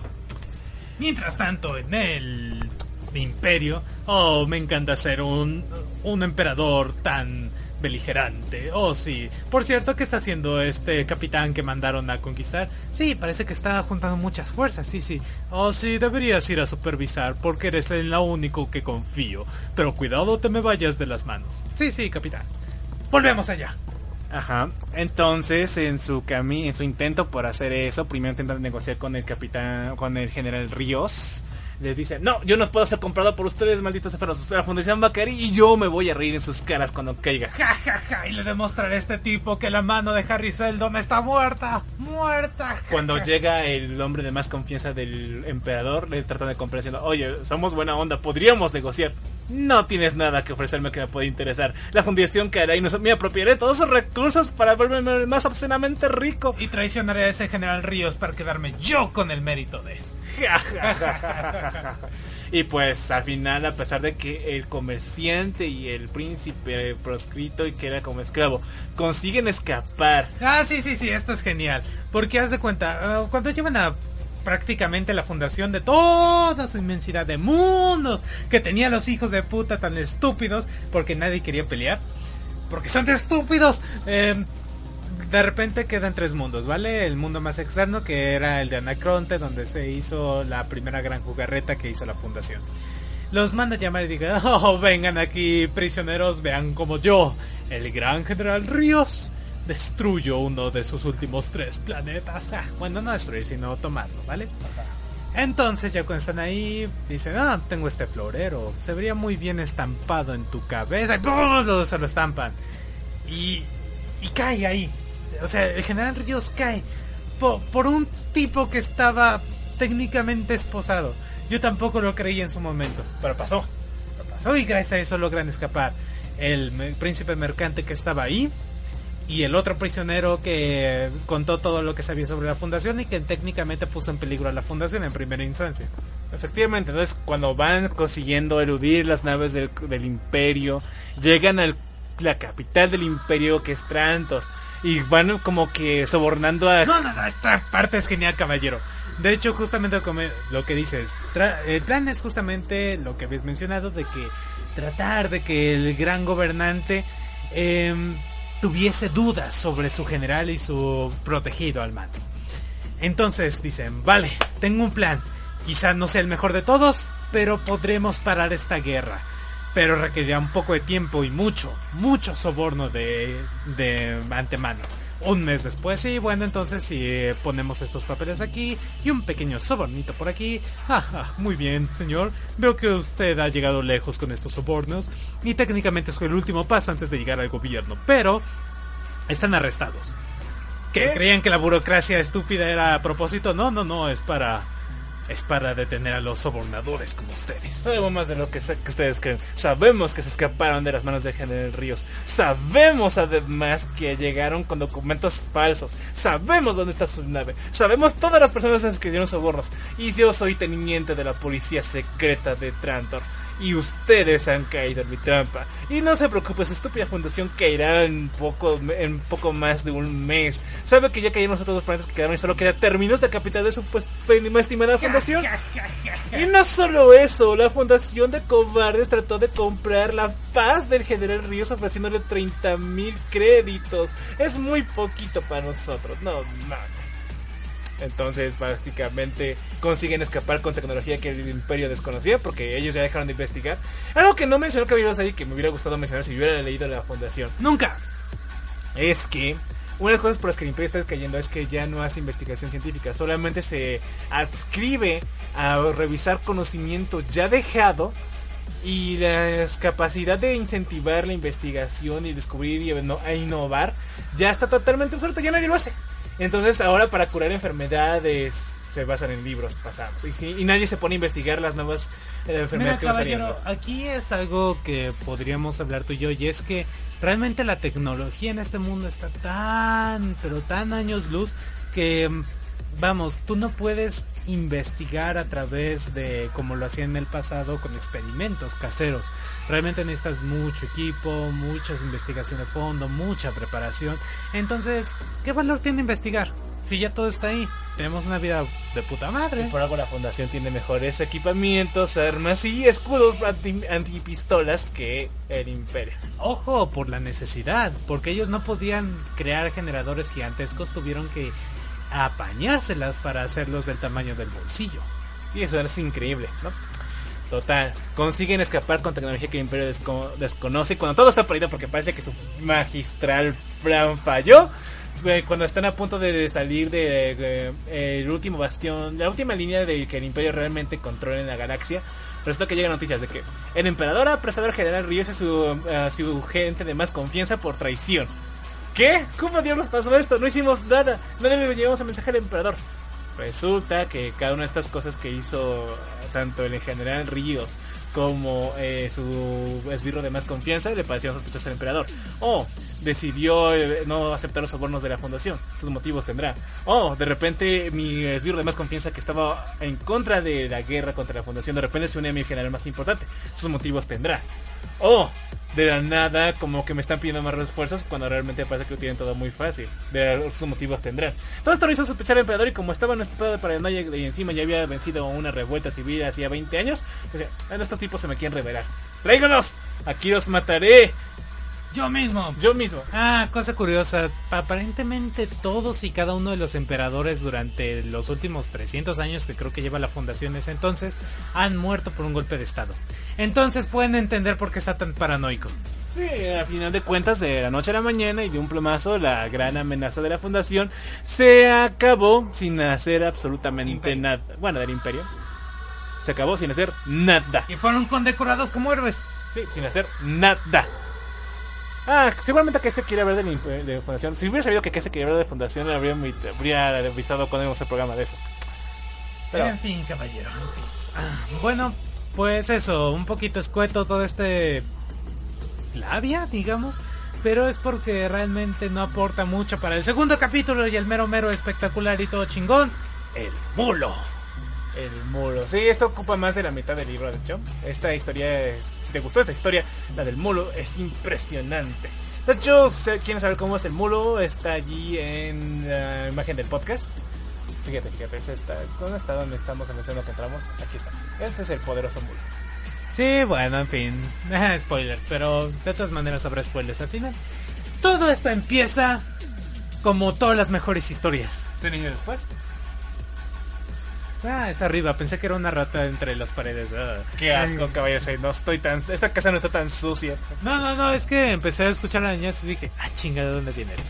En fin, todo esto empieza como las mejores historias. ¿Cómo, caballeros? Con la luna de miel. Bueno, caballero, todo esto empieza así. sí, sí. Está una luna de miel, de puta madre. Ahí este tipo y su pareja que siempre te describen que es un poco regordeta, pero aún así es súper preciosa y es la mejor bealdad que has visto en toda la fundación, ¿vale? Entonces, justamente la van a presentar con sus familiares de este tipo. Ok.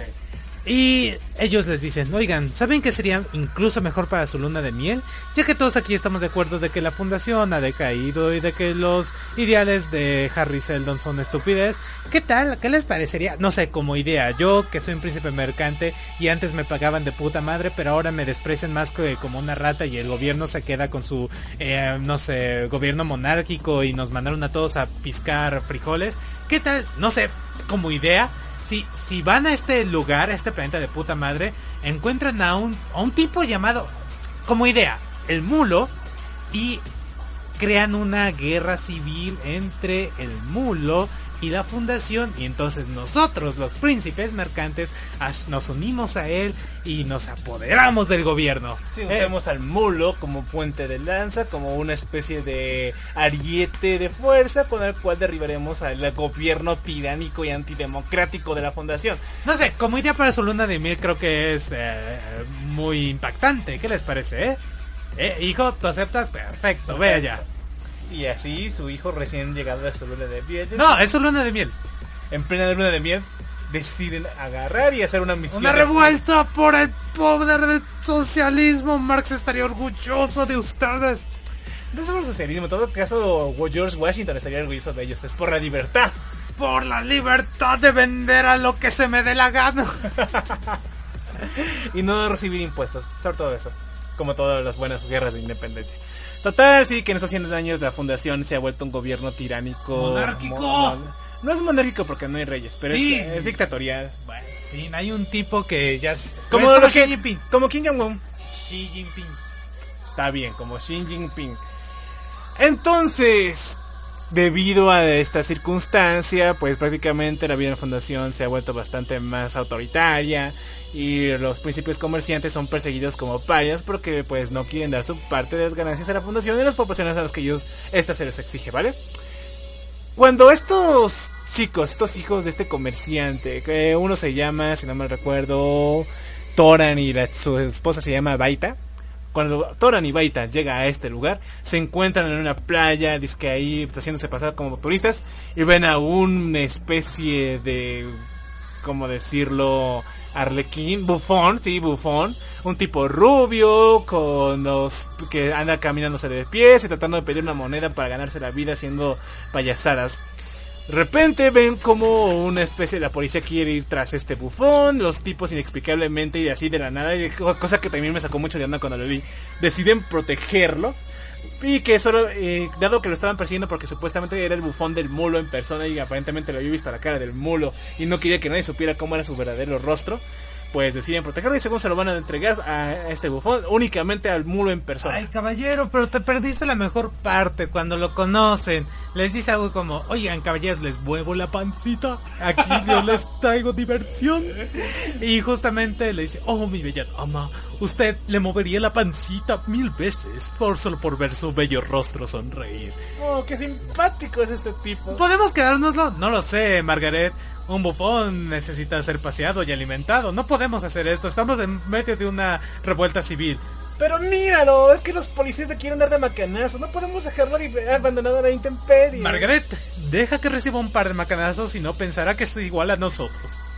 Pero por favor, como regalo de boda. Ay, Margaret, no me puedo no me puedo decir que no cuando me dices con esos tonos. Está bien, bufón, te protegeremos, pero todo sea para llegar al mulo a través de ti.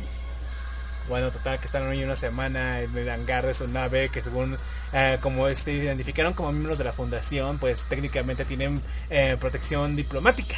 Y pasa una semana, pero el pinche mulo no viene por el bufón. Y de Estrada, te cambia la historia, resulta que para mientras pasaba todo esto en esta semana... Mientras tanto, brr, ah, llega un científico así de puta madre al despacho de, de López Obrador, casi casi. Sí. Entonces llega y dice, mira, eres un idiota. No, literal, es... Imagínense a Rick Sánchez hablándole a López Obrador. ¡Es un idiota! Mira, tengo papeles, papeles, te digo. Y te los, se los pone y le ¡pa! Porque eres idiota y no sabrás lo idiota que eres hasta que te dé mi información. Rick, ya te dije que tienes que hacer cita para tener una cita conmigo. Eres idiota, no necesito cita porque, porque tengo información valiosa y, y es sobre Harry Seldon y su siguiente crisis. Idiota. Ya hemos, Rick, ya te hemos dicho que no necesitamos esa información. Hemos servido dos crisis Eldon sin su ayuda. Y además no ha vuelto a desde hace 400 años. Entonces empieza a tirar ahí cosas de su despacho para hacerse un lugar para sentarse. Ah, mira, eres un idiota, mira, tengo, tengo aquí una fecha de cuándo volverá a salir Harry Seldon. Y dice que será en dos semanas. En dos semanas tendrás una crisis Eldon. Ahí vas a caer. Ah, por favor, no hay nada en la galaxia que pueda provocarme una crisis Zeldo. La galaxia está en paz, solo tengo problemas con imbéciles que no quieren pagar impuestos. Eh, mi gobierno es más fuerte que nunca. Prr, prr. Espera, Rick, déjate. Sigo molestando más adelante, déjame tomar esta llamada. Bueno, sí, parece que un tal. El, el- el mulato le ha declarado la guerra a la fundación por no devolver su bufón. ¿Qué? y resulta que pues lo, la peculiaridad con este mulato eh, es que este sujeto pues prácticamente ha han ganado mucho poder muy rápidamente y sin apenas bajas. Prácticamente conoce a su enemigo, de repente ¡pum! se rimen así sin pelear y listo. Sí, técnicamente hagan de cuenta que el mulo, la historia del mulo, de hasta donde saben hasta ese momento, es que aparentemente había un, un, un Kim Jong-un en ese planeta y de repente aparece el mulo, surge de entre la nada, de entre las masas. Le habla, dice, oye mira, ¿sabes qué sería más de puta madre Kim Jong-un? Que no tuvieras que gobernar y me dieses a mí el cargo. ¿Qué te parece? Bueno, sí, yo creo que sí. Y durante un tiempo el mulo fue justamente el gobernante de ese planeta. Lo dice, "Eh, mira, ya me aburrí de esto, te lo dejo de cargo. Y sí, tengo que ir a buscar mi bufón. Entonces, ahí te lo encargo, Kim Jong. Ahí te lo encargo. Literalmente, sí. Y bueno, también al mismo tiempo, mientras se daban cuenta que había una crisis Zelda estaba en camino, un como capitán de una nave renegada, un tipo que pone sus propias reglas, un tipo que no sigue las instrucciones de nadie, un tipo malo y peligroso con el cabello que vendía el viento, es mandado a una comisión militar porque no quiere correr impuestos. Y dice, pero idiotas que no ven, el mulo, el mulo es una entidad más peligrosa que nosotros y no quieren investigarlo, estúpidos. Señor, ya le dijimos dicho que terminantemente que vaya a cobrar impuestos. Y si no va a cobrar impuestos, lo mataremos. Así que aquí tiene sus coordenadas. Vaya este cuadrante de la galaxia y cobre impuestos, maldita sea. Entonces este tipo también decide ir a buscar al mulo y desobedeciendo las órdenes. Y regresamos al presente. Bueno, este tipo chico malo peligroso se encuentra con que hay una familia que tiene justamente al bufón favorito del mulo, que le encanta cargar y hacer piruetas con él. Entonces va a verlo y dice, miren, sí, básicamente el mulo ha declarado la guerra a la fundación hasta que encuentra su bufón, pero parece que este bufón tiene dentro de sus recuerdos de lo que sea la imagen del mulo y sus poderes psicóticos. Entonces, si logramos, eh, no sé, hacerle una, una operación craneal, podemos saber cómo es el mulo y a qué nos enfrentamos. Entonces, familia, huyan, huyan rápido antes de que los alcancen. El mulo es una existencia peligrosísima. No podemos permitir que nos pongan manos encima.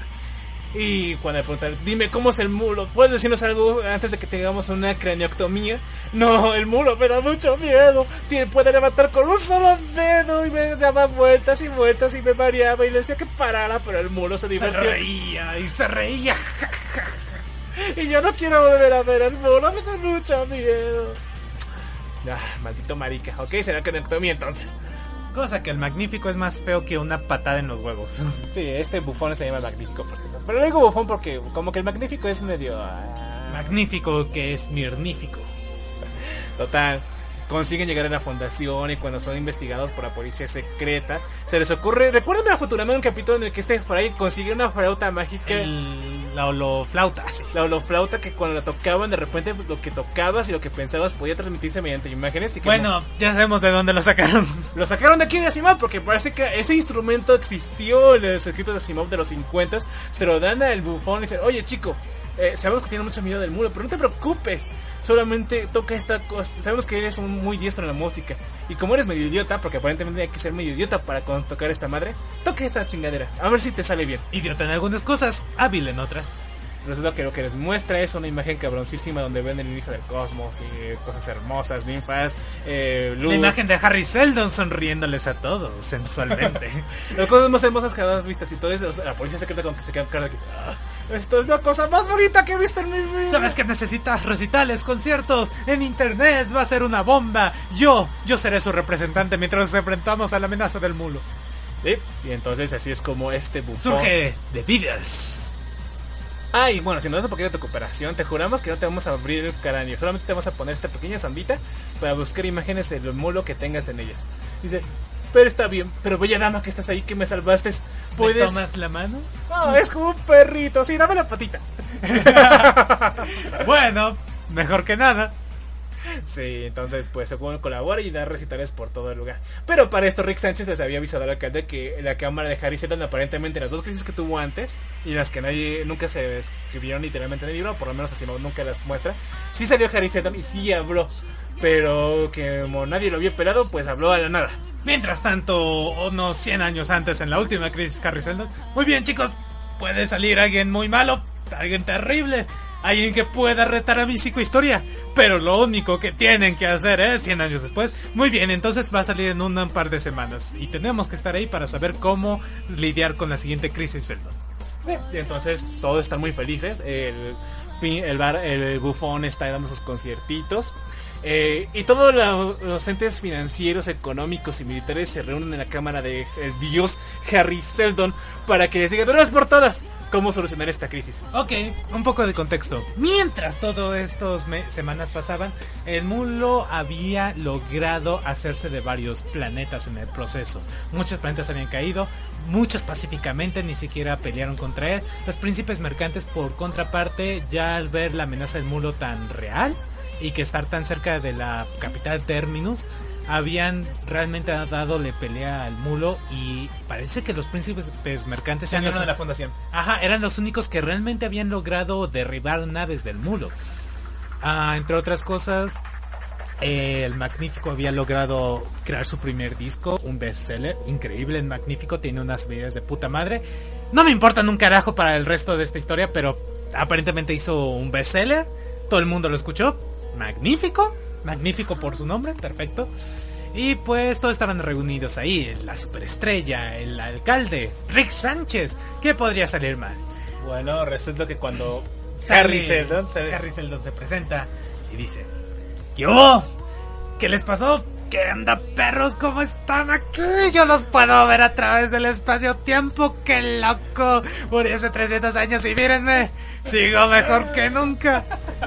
Así, lo que les comentaba la última vez, hicieron exactamente lo que les dije, ¿verdad? De si alguien muy malo parecía, ¿verdad? Con superpoderes y toda la onda.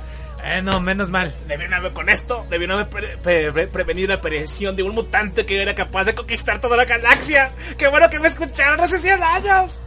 Qué bueno que lo hicieron, chavales. Pero miren, escúchenme.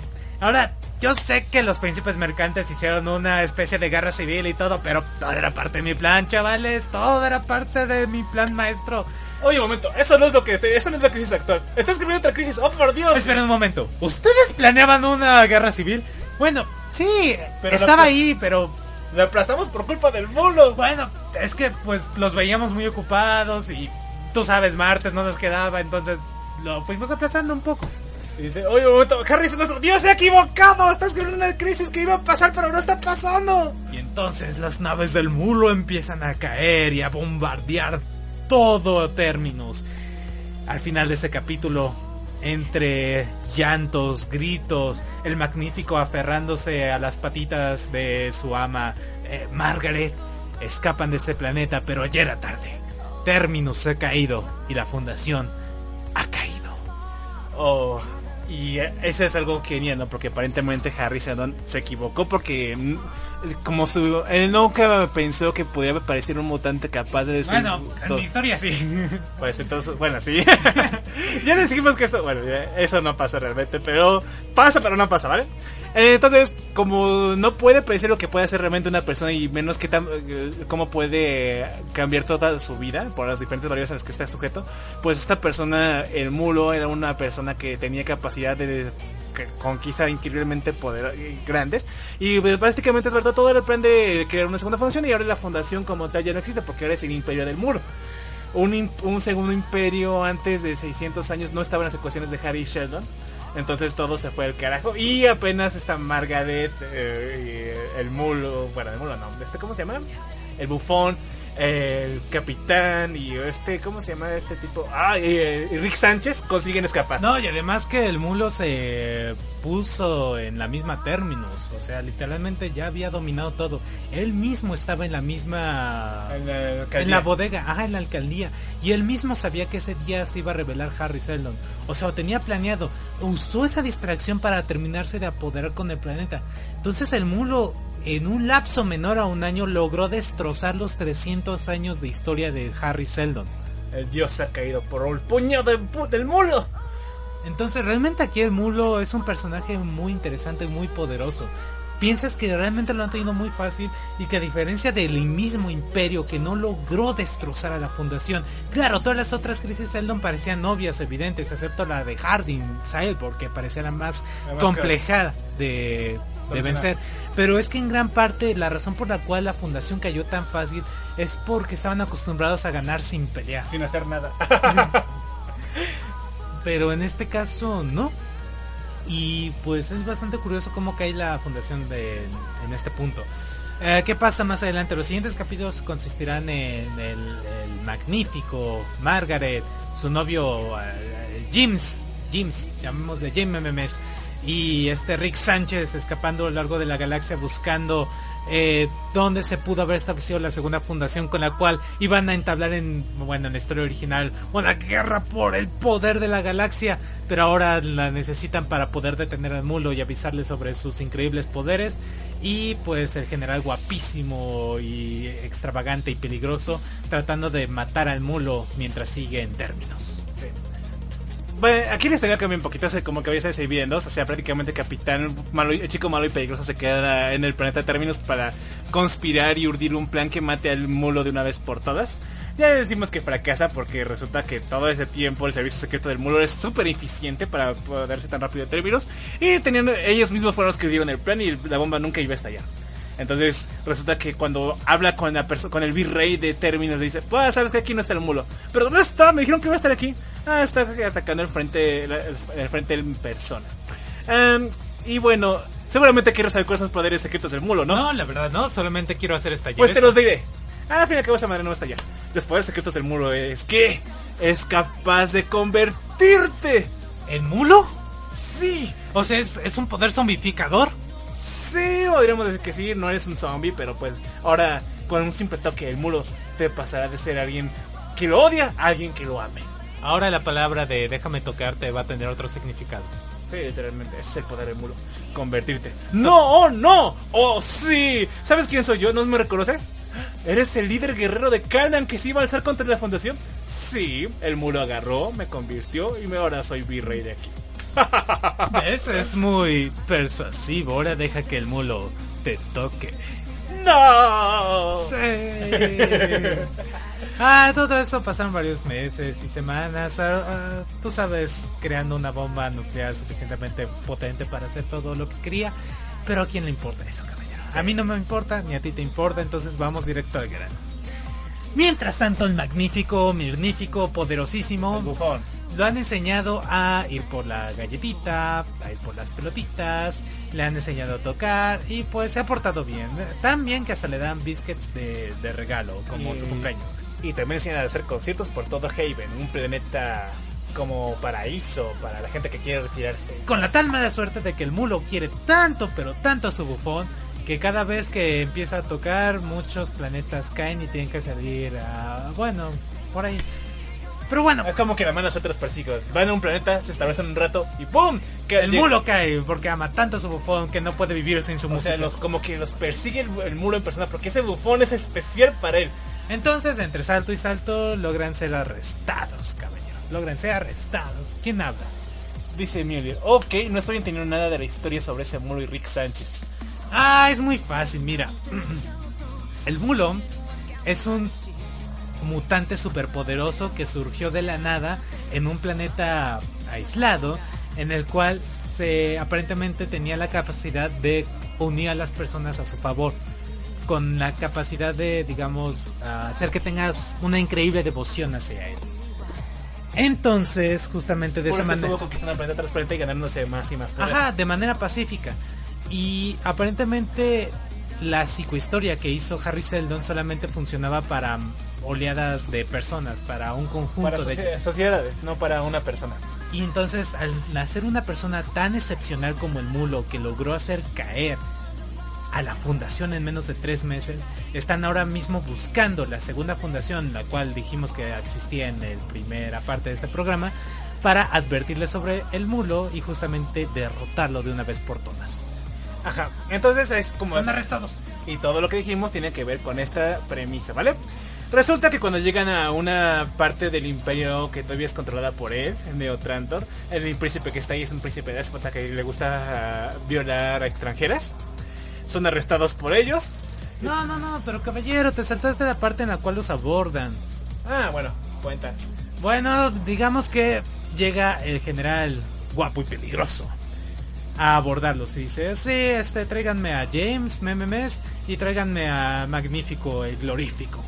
Entonces ya hablan un tiempo con ellos, los sueltan y les dicen, ah, sí, miren, ustedes siguen por ahí, nosotros, nosotros eh, haremos como que no los vimos. Estamos buscando los dos lo mismo, la segunda fundación. Entonces, cada quien siga por su lado. Logran ahora sí llegar ahí. Es importante, caballero, porque luego empieza a sospechar de que, ¿y este tipo qué? ¿Por qué estaba aquí y tal?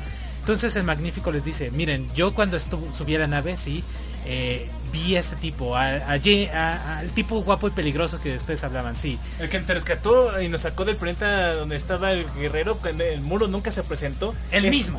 Oh, por Dios. Se volvió parte de el muro. No, no, no, creo que el mulo, eh, si bien me está buscando, él, él está en busca de algo más, la segunda fundación. Entonces nos están, nos están buscando. Tenemos que apresurarnos a encontrar esa segunda fundación antes de que nos den casa. Y pues en su camino llegan a la única capital del imperio que todavía... El imperio que ya está totalmente destruido. O sea, literalmente no queda nada de su poder más que... No hay piedra sobre piedra. Es como Roma cuando se terminó de ser invadida por bárbaros. O sea que ya no había comercio, ni, pues, ni, ni conocimiento, ni había planetas administrativos. Solamente queda un planeta de campesinos. Terratenientes cuando mucho. Y pues Un viejito buena onda. Resulta que son como ya había el mulo enviado sus emisarios a este planeta para tener relaciones con el imperio eh, estaban advertidos de la presencia de estos extranjeros el príncipe le gusta follar extranjeras y pues los que, que encarcela para tratar de hacer sus fechorías maléficas. Pero el bufón el magnífico no iba a permitir que la, la- su ama su dueña le sufriera algún daño así que Entonces el perro ladra, ladra tan fuerte que crea imágenes eh, con su holoformo o algo así logra matar al rey. Sí, yo creo que les provoca un infarto o algo así, ¿no? Porque Del los, miedo. los mata del miedo, literalmente. Y gracias a eso quedan libres y consiguen llegar a la universidad más antigua del imperio, donde ahí están todos los papeles de Harry Seldon y donde hay pistas para ver dónde estaba la segunda fundación, y poder advertirles antes de la llegada del muro y poder así de una vez por todas detenerlo para siempre. Y que la teoría de Harry Seldon, el dios que prometió un segundo imperio, pudiera conquistarse. Y fíjate que aquí te plantean algo muy curioso. Bueno, cuando llegan a este punto, a este país, se dan cuenta que ya, es un- ya no es. eh, esta capital, en el libro 1 te describían como una aglomeración de metal y de sobremetal, de como un montón de rascacielos por todo el planeta que no había ni un solo espacio verde.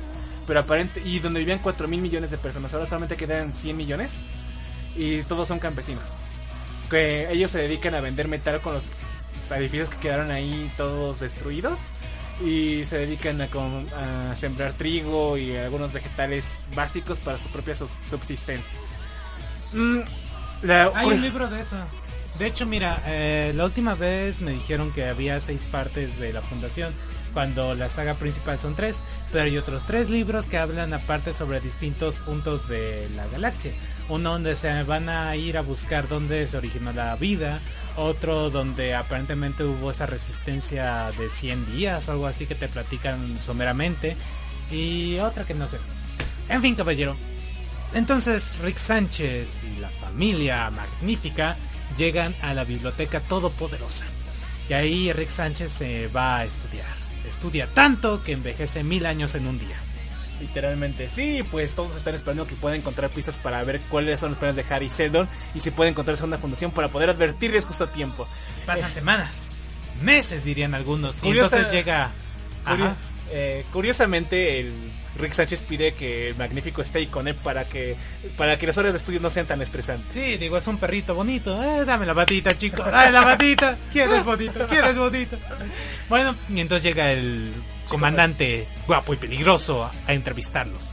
Les dice, sí, me he unido al mulo.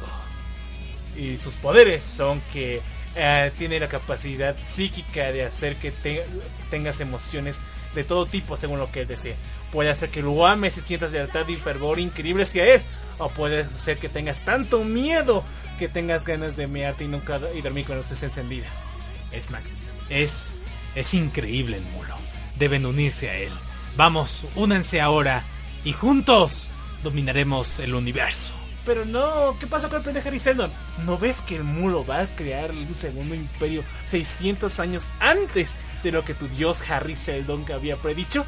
Pero es que no te das cuenta, literalmente el mulo es un mutante. De hecho, estamos a punto de quizás ver la extinción de los humanos si la estirpe del mulo se extiende por toda la humanidad. Además, es un imperio que está bajo su yugo monárquico que en cuanto muera el mulo va a provocar una guerra civil. Literalmente sí, entonces prácticamente eh, iba a ser que la humanidad ya nunca pudiera investigar más porque siempre va a estar en el poder de gente que era capaz de hacer que los sentimientos de sus súbditos fueran buenos hacia ellos, sin importar lo que hicieran. Y con el tiempo iba a terminar desapareciendo la raza humana como la conocemos. Entonces, eh, dicen, no, no nos unimos a ti, eso es, eh, nosotros, tú te puedes haber vendido al mulo, pero nosotros no, tenemos principios, maldita sea, principios patrióticos que George Washington estaría orgulloso de ellos. Entonces le dice, vale, igual el mundo si realmente quisiera magnífico ya lo habría agarrado y seguramente lo mismo con ustedes, eventualmente destruirá la segunda fundación, así que yo me despido. Au revoir. Y resulta que el viejito Rick Sánchez, que está investigando la ubicación de la segunda fundación, te empieza a sacar resultados de que sí, ya entendí a qué, a se refiere Seldon, y ahora sé por qué el mulo eh, está chingón de todo lo que puede hacer. Resulta que tiene poderes para controlar las emociones de las personas. Bueno, pero lo demás les decimos más adelante. Mientras tanto, durante esas semanas que el viejito estuvo investigando sobre este eh, el mulo, sus poderes, sobre dónde estaba la segunda fundación, Margaret se volvía loca. Tan loca que acariciaba una pistola a sable láser de que, ah, sí, en cuanto llegue el momento, en cuanto llegue el ¡Me momento. volaré los sesos! Toma una pistola para ti también, James. Eh, la necesitaremos cuando llegue el momento. ¿Qué momento, Margaret? Y solamente se Ya te digo yo que prefiero morir a vivir en una monarquía de- por parte de un mutante. Yuk, mutantes. Y se reía como loca. Entonces, entonces, caballero, justamente Margaret le dice a eh, Rick Sánchez de que, oye, ¿tienes idea de dónde está la fundación? Sí, ya sé dónde está la fundación. Ah, y para eso necesito que venga el magnífico y MMMs.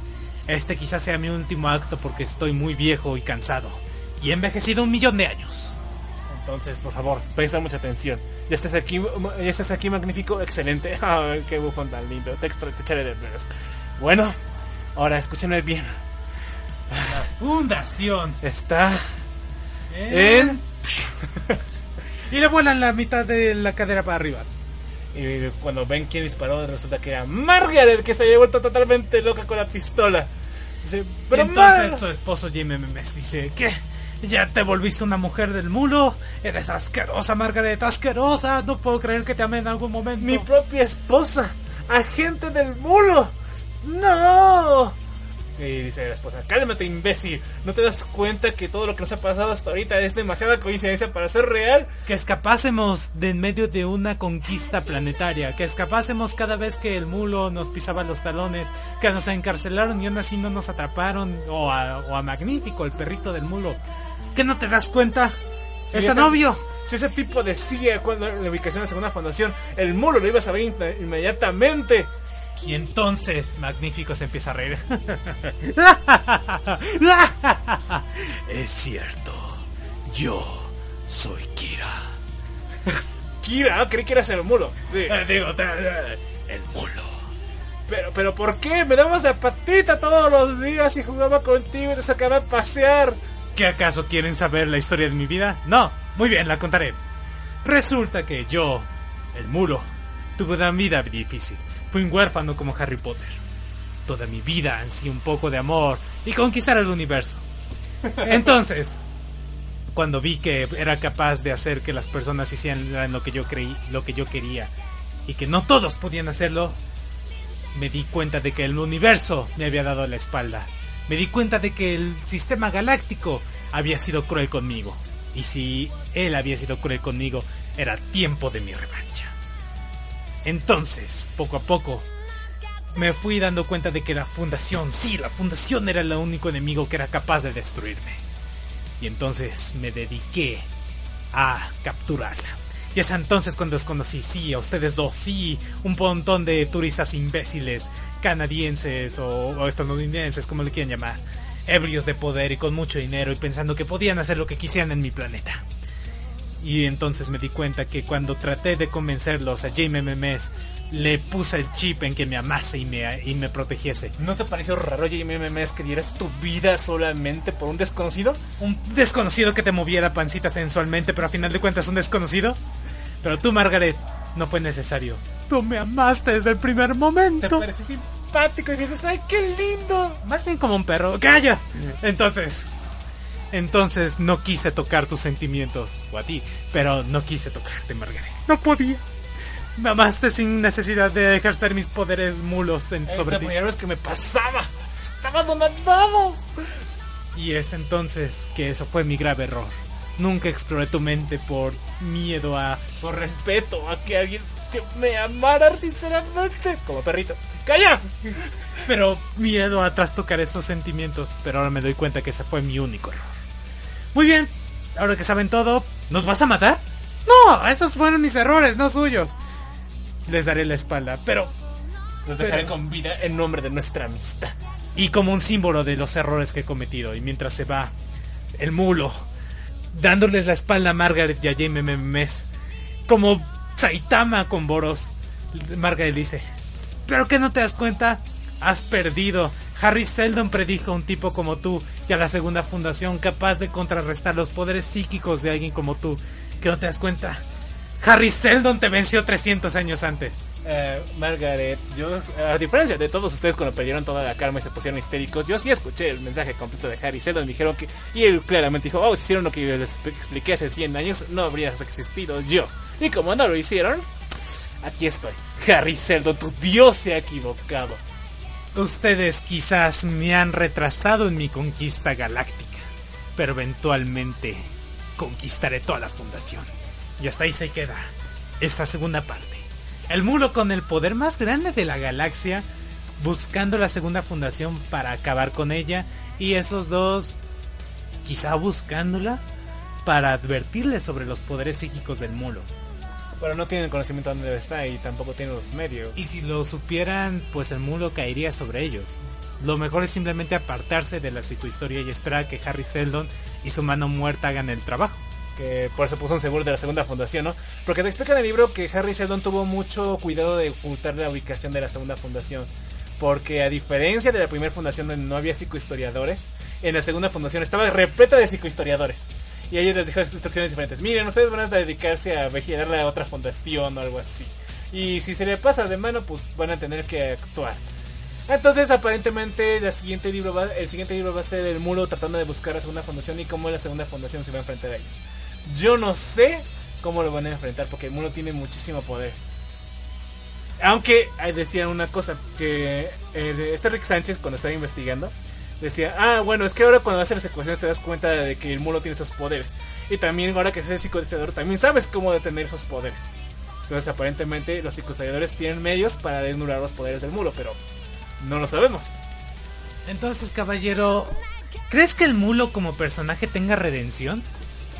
Es que no ha hecho nada malo, hizo todo lo que podía Conquistó con- unos planetas, pero... Y pacíficamente, y la gente está contenta con él. Bueno, tras los sentimientos, ¿no? Pero ¿acaso tú no le hubieras hecho lo mismo, caballeros, eh?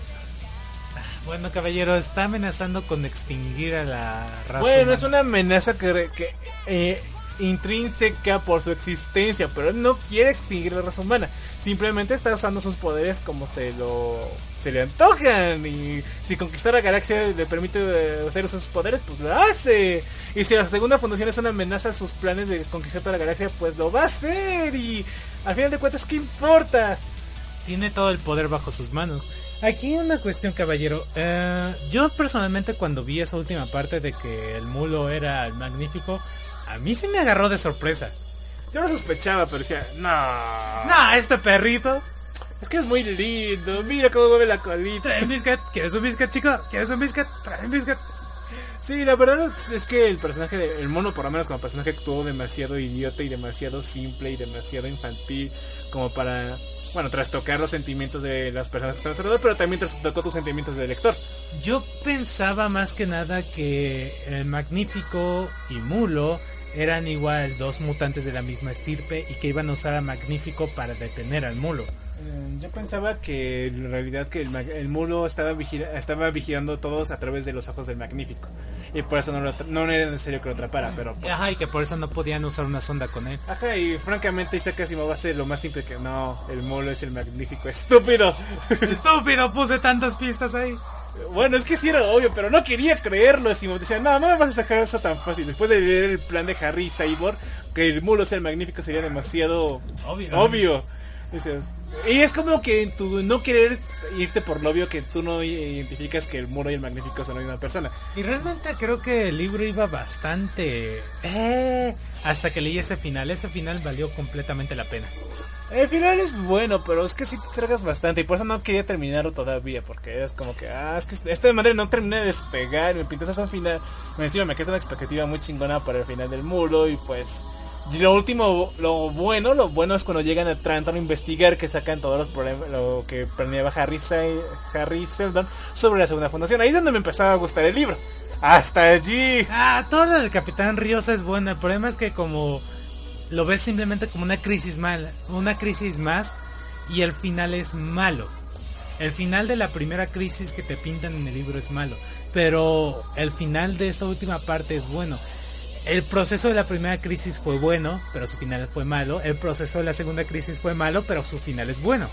Sí, la verdad es como que, en serio, Isaac Asimov no puedes usar a una pareja de recién casados para hacer mover la historia, porque es como que medio lento y como que no te lo puedes tomar nunca en serio. Y si bien los ves deprimidos porque el mulo conquista planetas y te derriba la fundación, pues aún así no ves el sentido de peligro. Y por ejemplo, cuando aquí en el proyecto de Apple que pone sus tres imágenes de este Hardin Sabor, el mulo y lo que va a ser el protagonista de la tercera parte de la trilogía original de Yo creo que es. Margaret. No creo que sea Margaret. Pero bueno. Y aquí no hay nada y aquí tampoco hay nada. Entonces, caballeros, Side, a final de cuentas, lo único que puedo decir de esta segunda parte es que a comparación de la primera está un poquito más floja. Eh, no sé, tiene más partes geniales este segundo libro que el primero. El primero tiene el plan de Hardin Salesborg, que es magnífico, pero el resto de la trama no es tan buena como la primera parte. Pues no, aún así, eh, el hecho, eh, cuando tú vas leyendo este libro de Isaac Asimov, tú vas viendo como, como que algo te entra un chip y de repente ves como todo en términos de, eh, de lo que, como lo veía Se- Harry Seldon, que es, ah, mira, todas estas cosas se tienen una lógica y lo que va a pasar es esto porque la gente tiende a actuar de esta forma. Y encima, por ejemplo, la, la evolución que tiene la fundación hasta este momento es como ver otra vez la historia de la humanidad, que la humanidad realmente pasó por una fase en la cual de repente todos eran medio comunidades pequeñas, mediante la guerra, la diplomacia y la religión se fueron haciendo poderosos, después mediante el comercio y se tuvieron que enfrentar contra cosas externas y esto una amenaza todopoderosa, un hombre excepcional que fue capaz de rivalizar con un imperio. Ajá, le pasó al imperio inglés cuando apareció Napoleón, le pareció, le, ah, le ocurrió ¿Tú también crees que el mulo sea una alegoría a Napoleón? Mm, Yo hasta donde tengo entendido, y lo digo por el prólogo, es que mucho está basado en la caída y, y creación de Roma. No, de... Sí, Roma. probablemente se esté más enfocado en la- al imperio romano que en otra cosa. Pero bien podría ser Napoleón, ¿eh? O quizás alguien como Hitler. No, no creo que sea Hitler, porque Hitler no guardaba los corazones. Él, él te daba esperanza, pero no más. ¿Y que acaso eso no es amor No, eso no y es amor. devoción? No, eso no es amor ni devoción, es otra cosa. es una creencia basada en la fe que tienes en una persona, en algo sin fundamento. Devoción. No, la devoción la tienes sobre, con, con un fundamento. Quiero pensar yo. Muy bien, caballero. Hasta ahora Harry Seldon parece que le va a dar en la madre a Mulo. 300 años de partir de su muerte. Bueno, no sabemos todavía. Hasta ahorita, mira, mira. Como te dejan en el segundo libro, aparentemente Harry Seldon perdió. Porque el Mulos, a pesar de que no consiguió el objetivo final y último, que era encontrar la segunda fundación para destruirla, eh, aún así ya conquistó la primera fundación y pues el plan de Harry Seldon no lo contemplaba. Lo que contemplaba era lo que iba a pasar sin su existencia. Y lo que te planteaban al principio del libro. Ah, es que vamos, somos una tribu de comer, una serie de comerciantes separatistas democráticos que Sí. están atos del imperio. Pero la segunda fundación tiene psicohistoriadores capaces de neutralizar los poderes del mulo. Quizás no sea necesario vencer toda la fundación, sino solamente neutralizar su control sobre ellos. Probablemente. Ay, mira, te voy a decir, ya me spoilé. Sí, eso es exactamente lo que va a pasar. Ah, soy genial. Sí. En fin, Es que es obvio, ¿no? O sea, sé que Asimov no es una persona demasiado compleja para no siempre.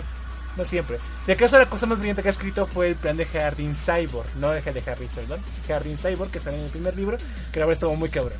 Pero mira, la verdad es que me encanta cómo un ser como Harry Sheldon, que vivió hace 300 años, su poder o, o la inercia que ha creado en estos mundos sea tan poderosa que su sola presencia o su solo conocimiento que tuvo en su momento sea capaz de rivalizar con un hombre tan excepcional como el mulo. Creo que eso es lo que más rescató este libro.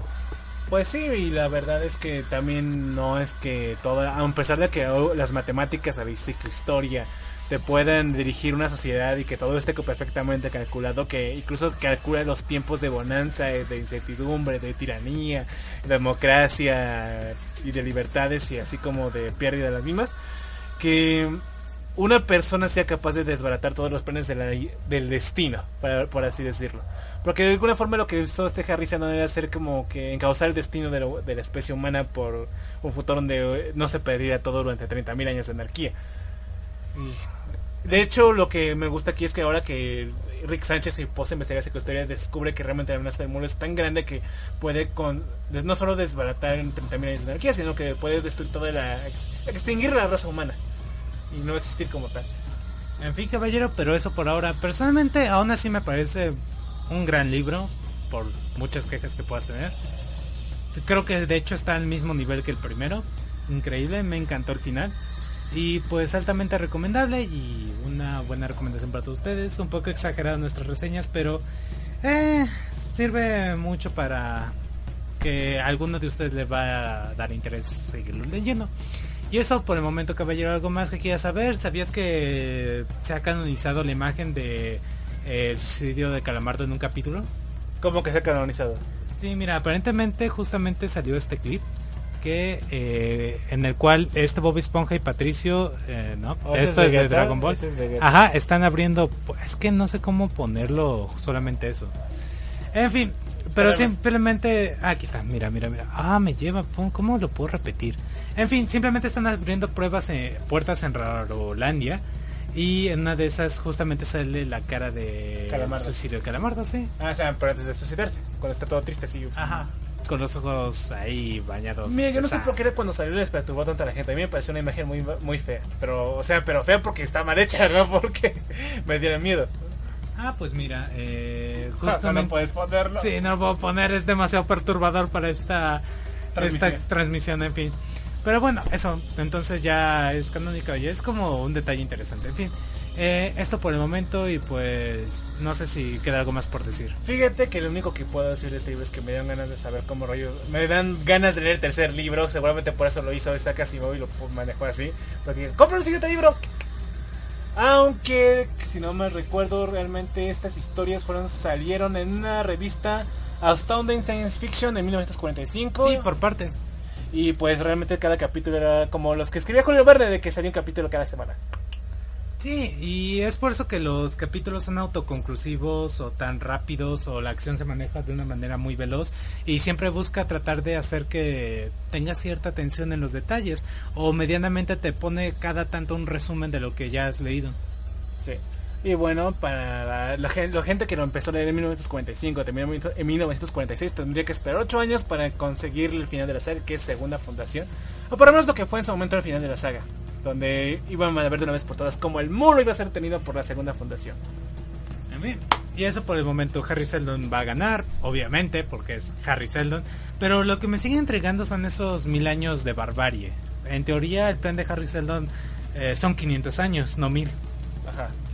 Entonces, ¿qué rayos va a pasar con el universo para que haya otros 500 años de barbarie? ¿Va a haber una guerra civil cabroncísima o algo así? Probablemente la primera fundación va a, va a enfrascarse en una segunda guerra civil y va a quedar completamente desmoronada. Si te fijas ya en el principio de este libro de, del segundo capítulo del muro, te estaban diciendo cómo los comerciantes escribían que los vicios que tuvo el imperio de nepotismo, de tiranía, de no permitir la investigación, eh, estaban repitiéndose de nuevo en, la- en términos de la capital de la fundación. Entonces yo creo que va a pasar más o menos lo mismo.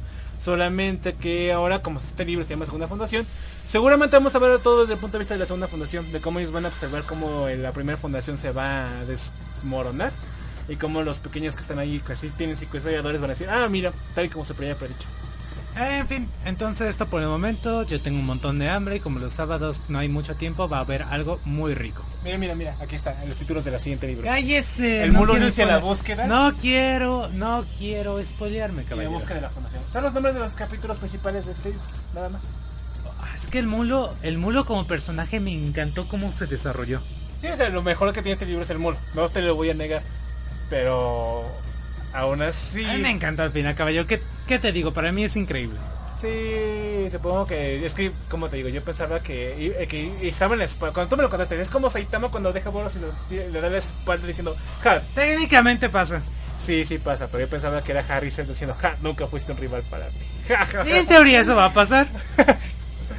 Pero bueno, esta es otra persona fronteriza. Arriba se la mantenemos la norte. La próxima semana no va a ser fundación. Según yo, según yo, va a ser Yesterday. Según yo, pero no sé. Tal vez, a lo mejor, quién sabe. Nos vemos, ya, ¿eh? Hasta la vista. Y recuerden Nocteor de Audio Orfe Frateo.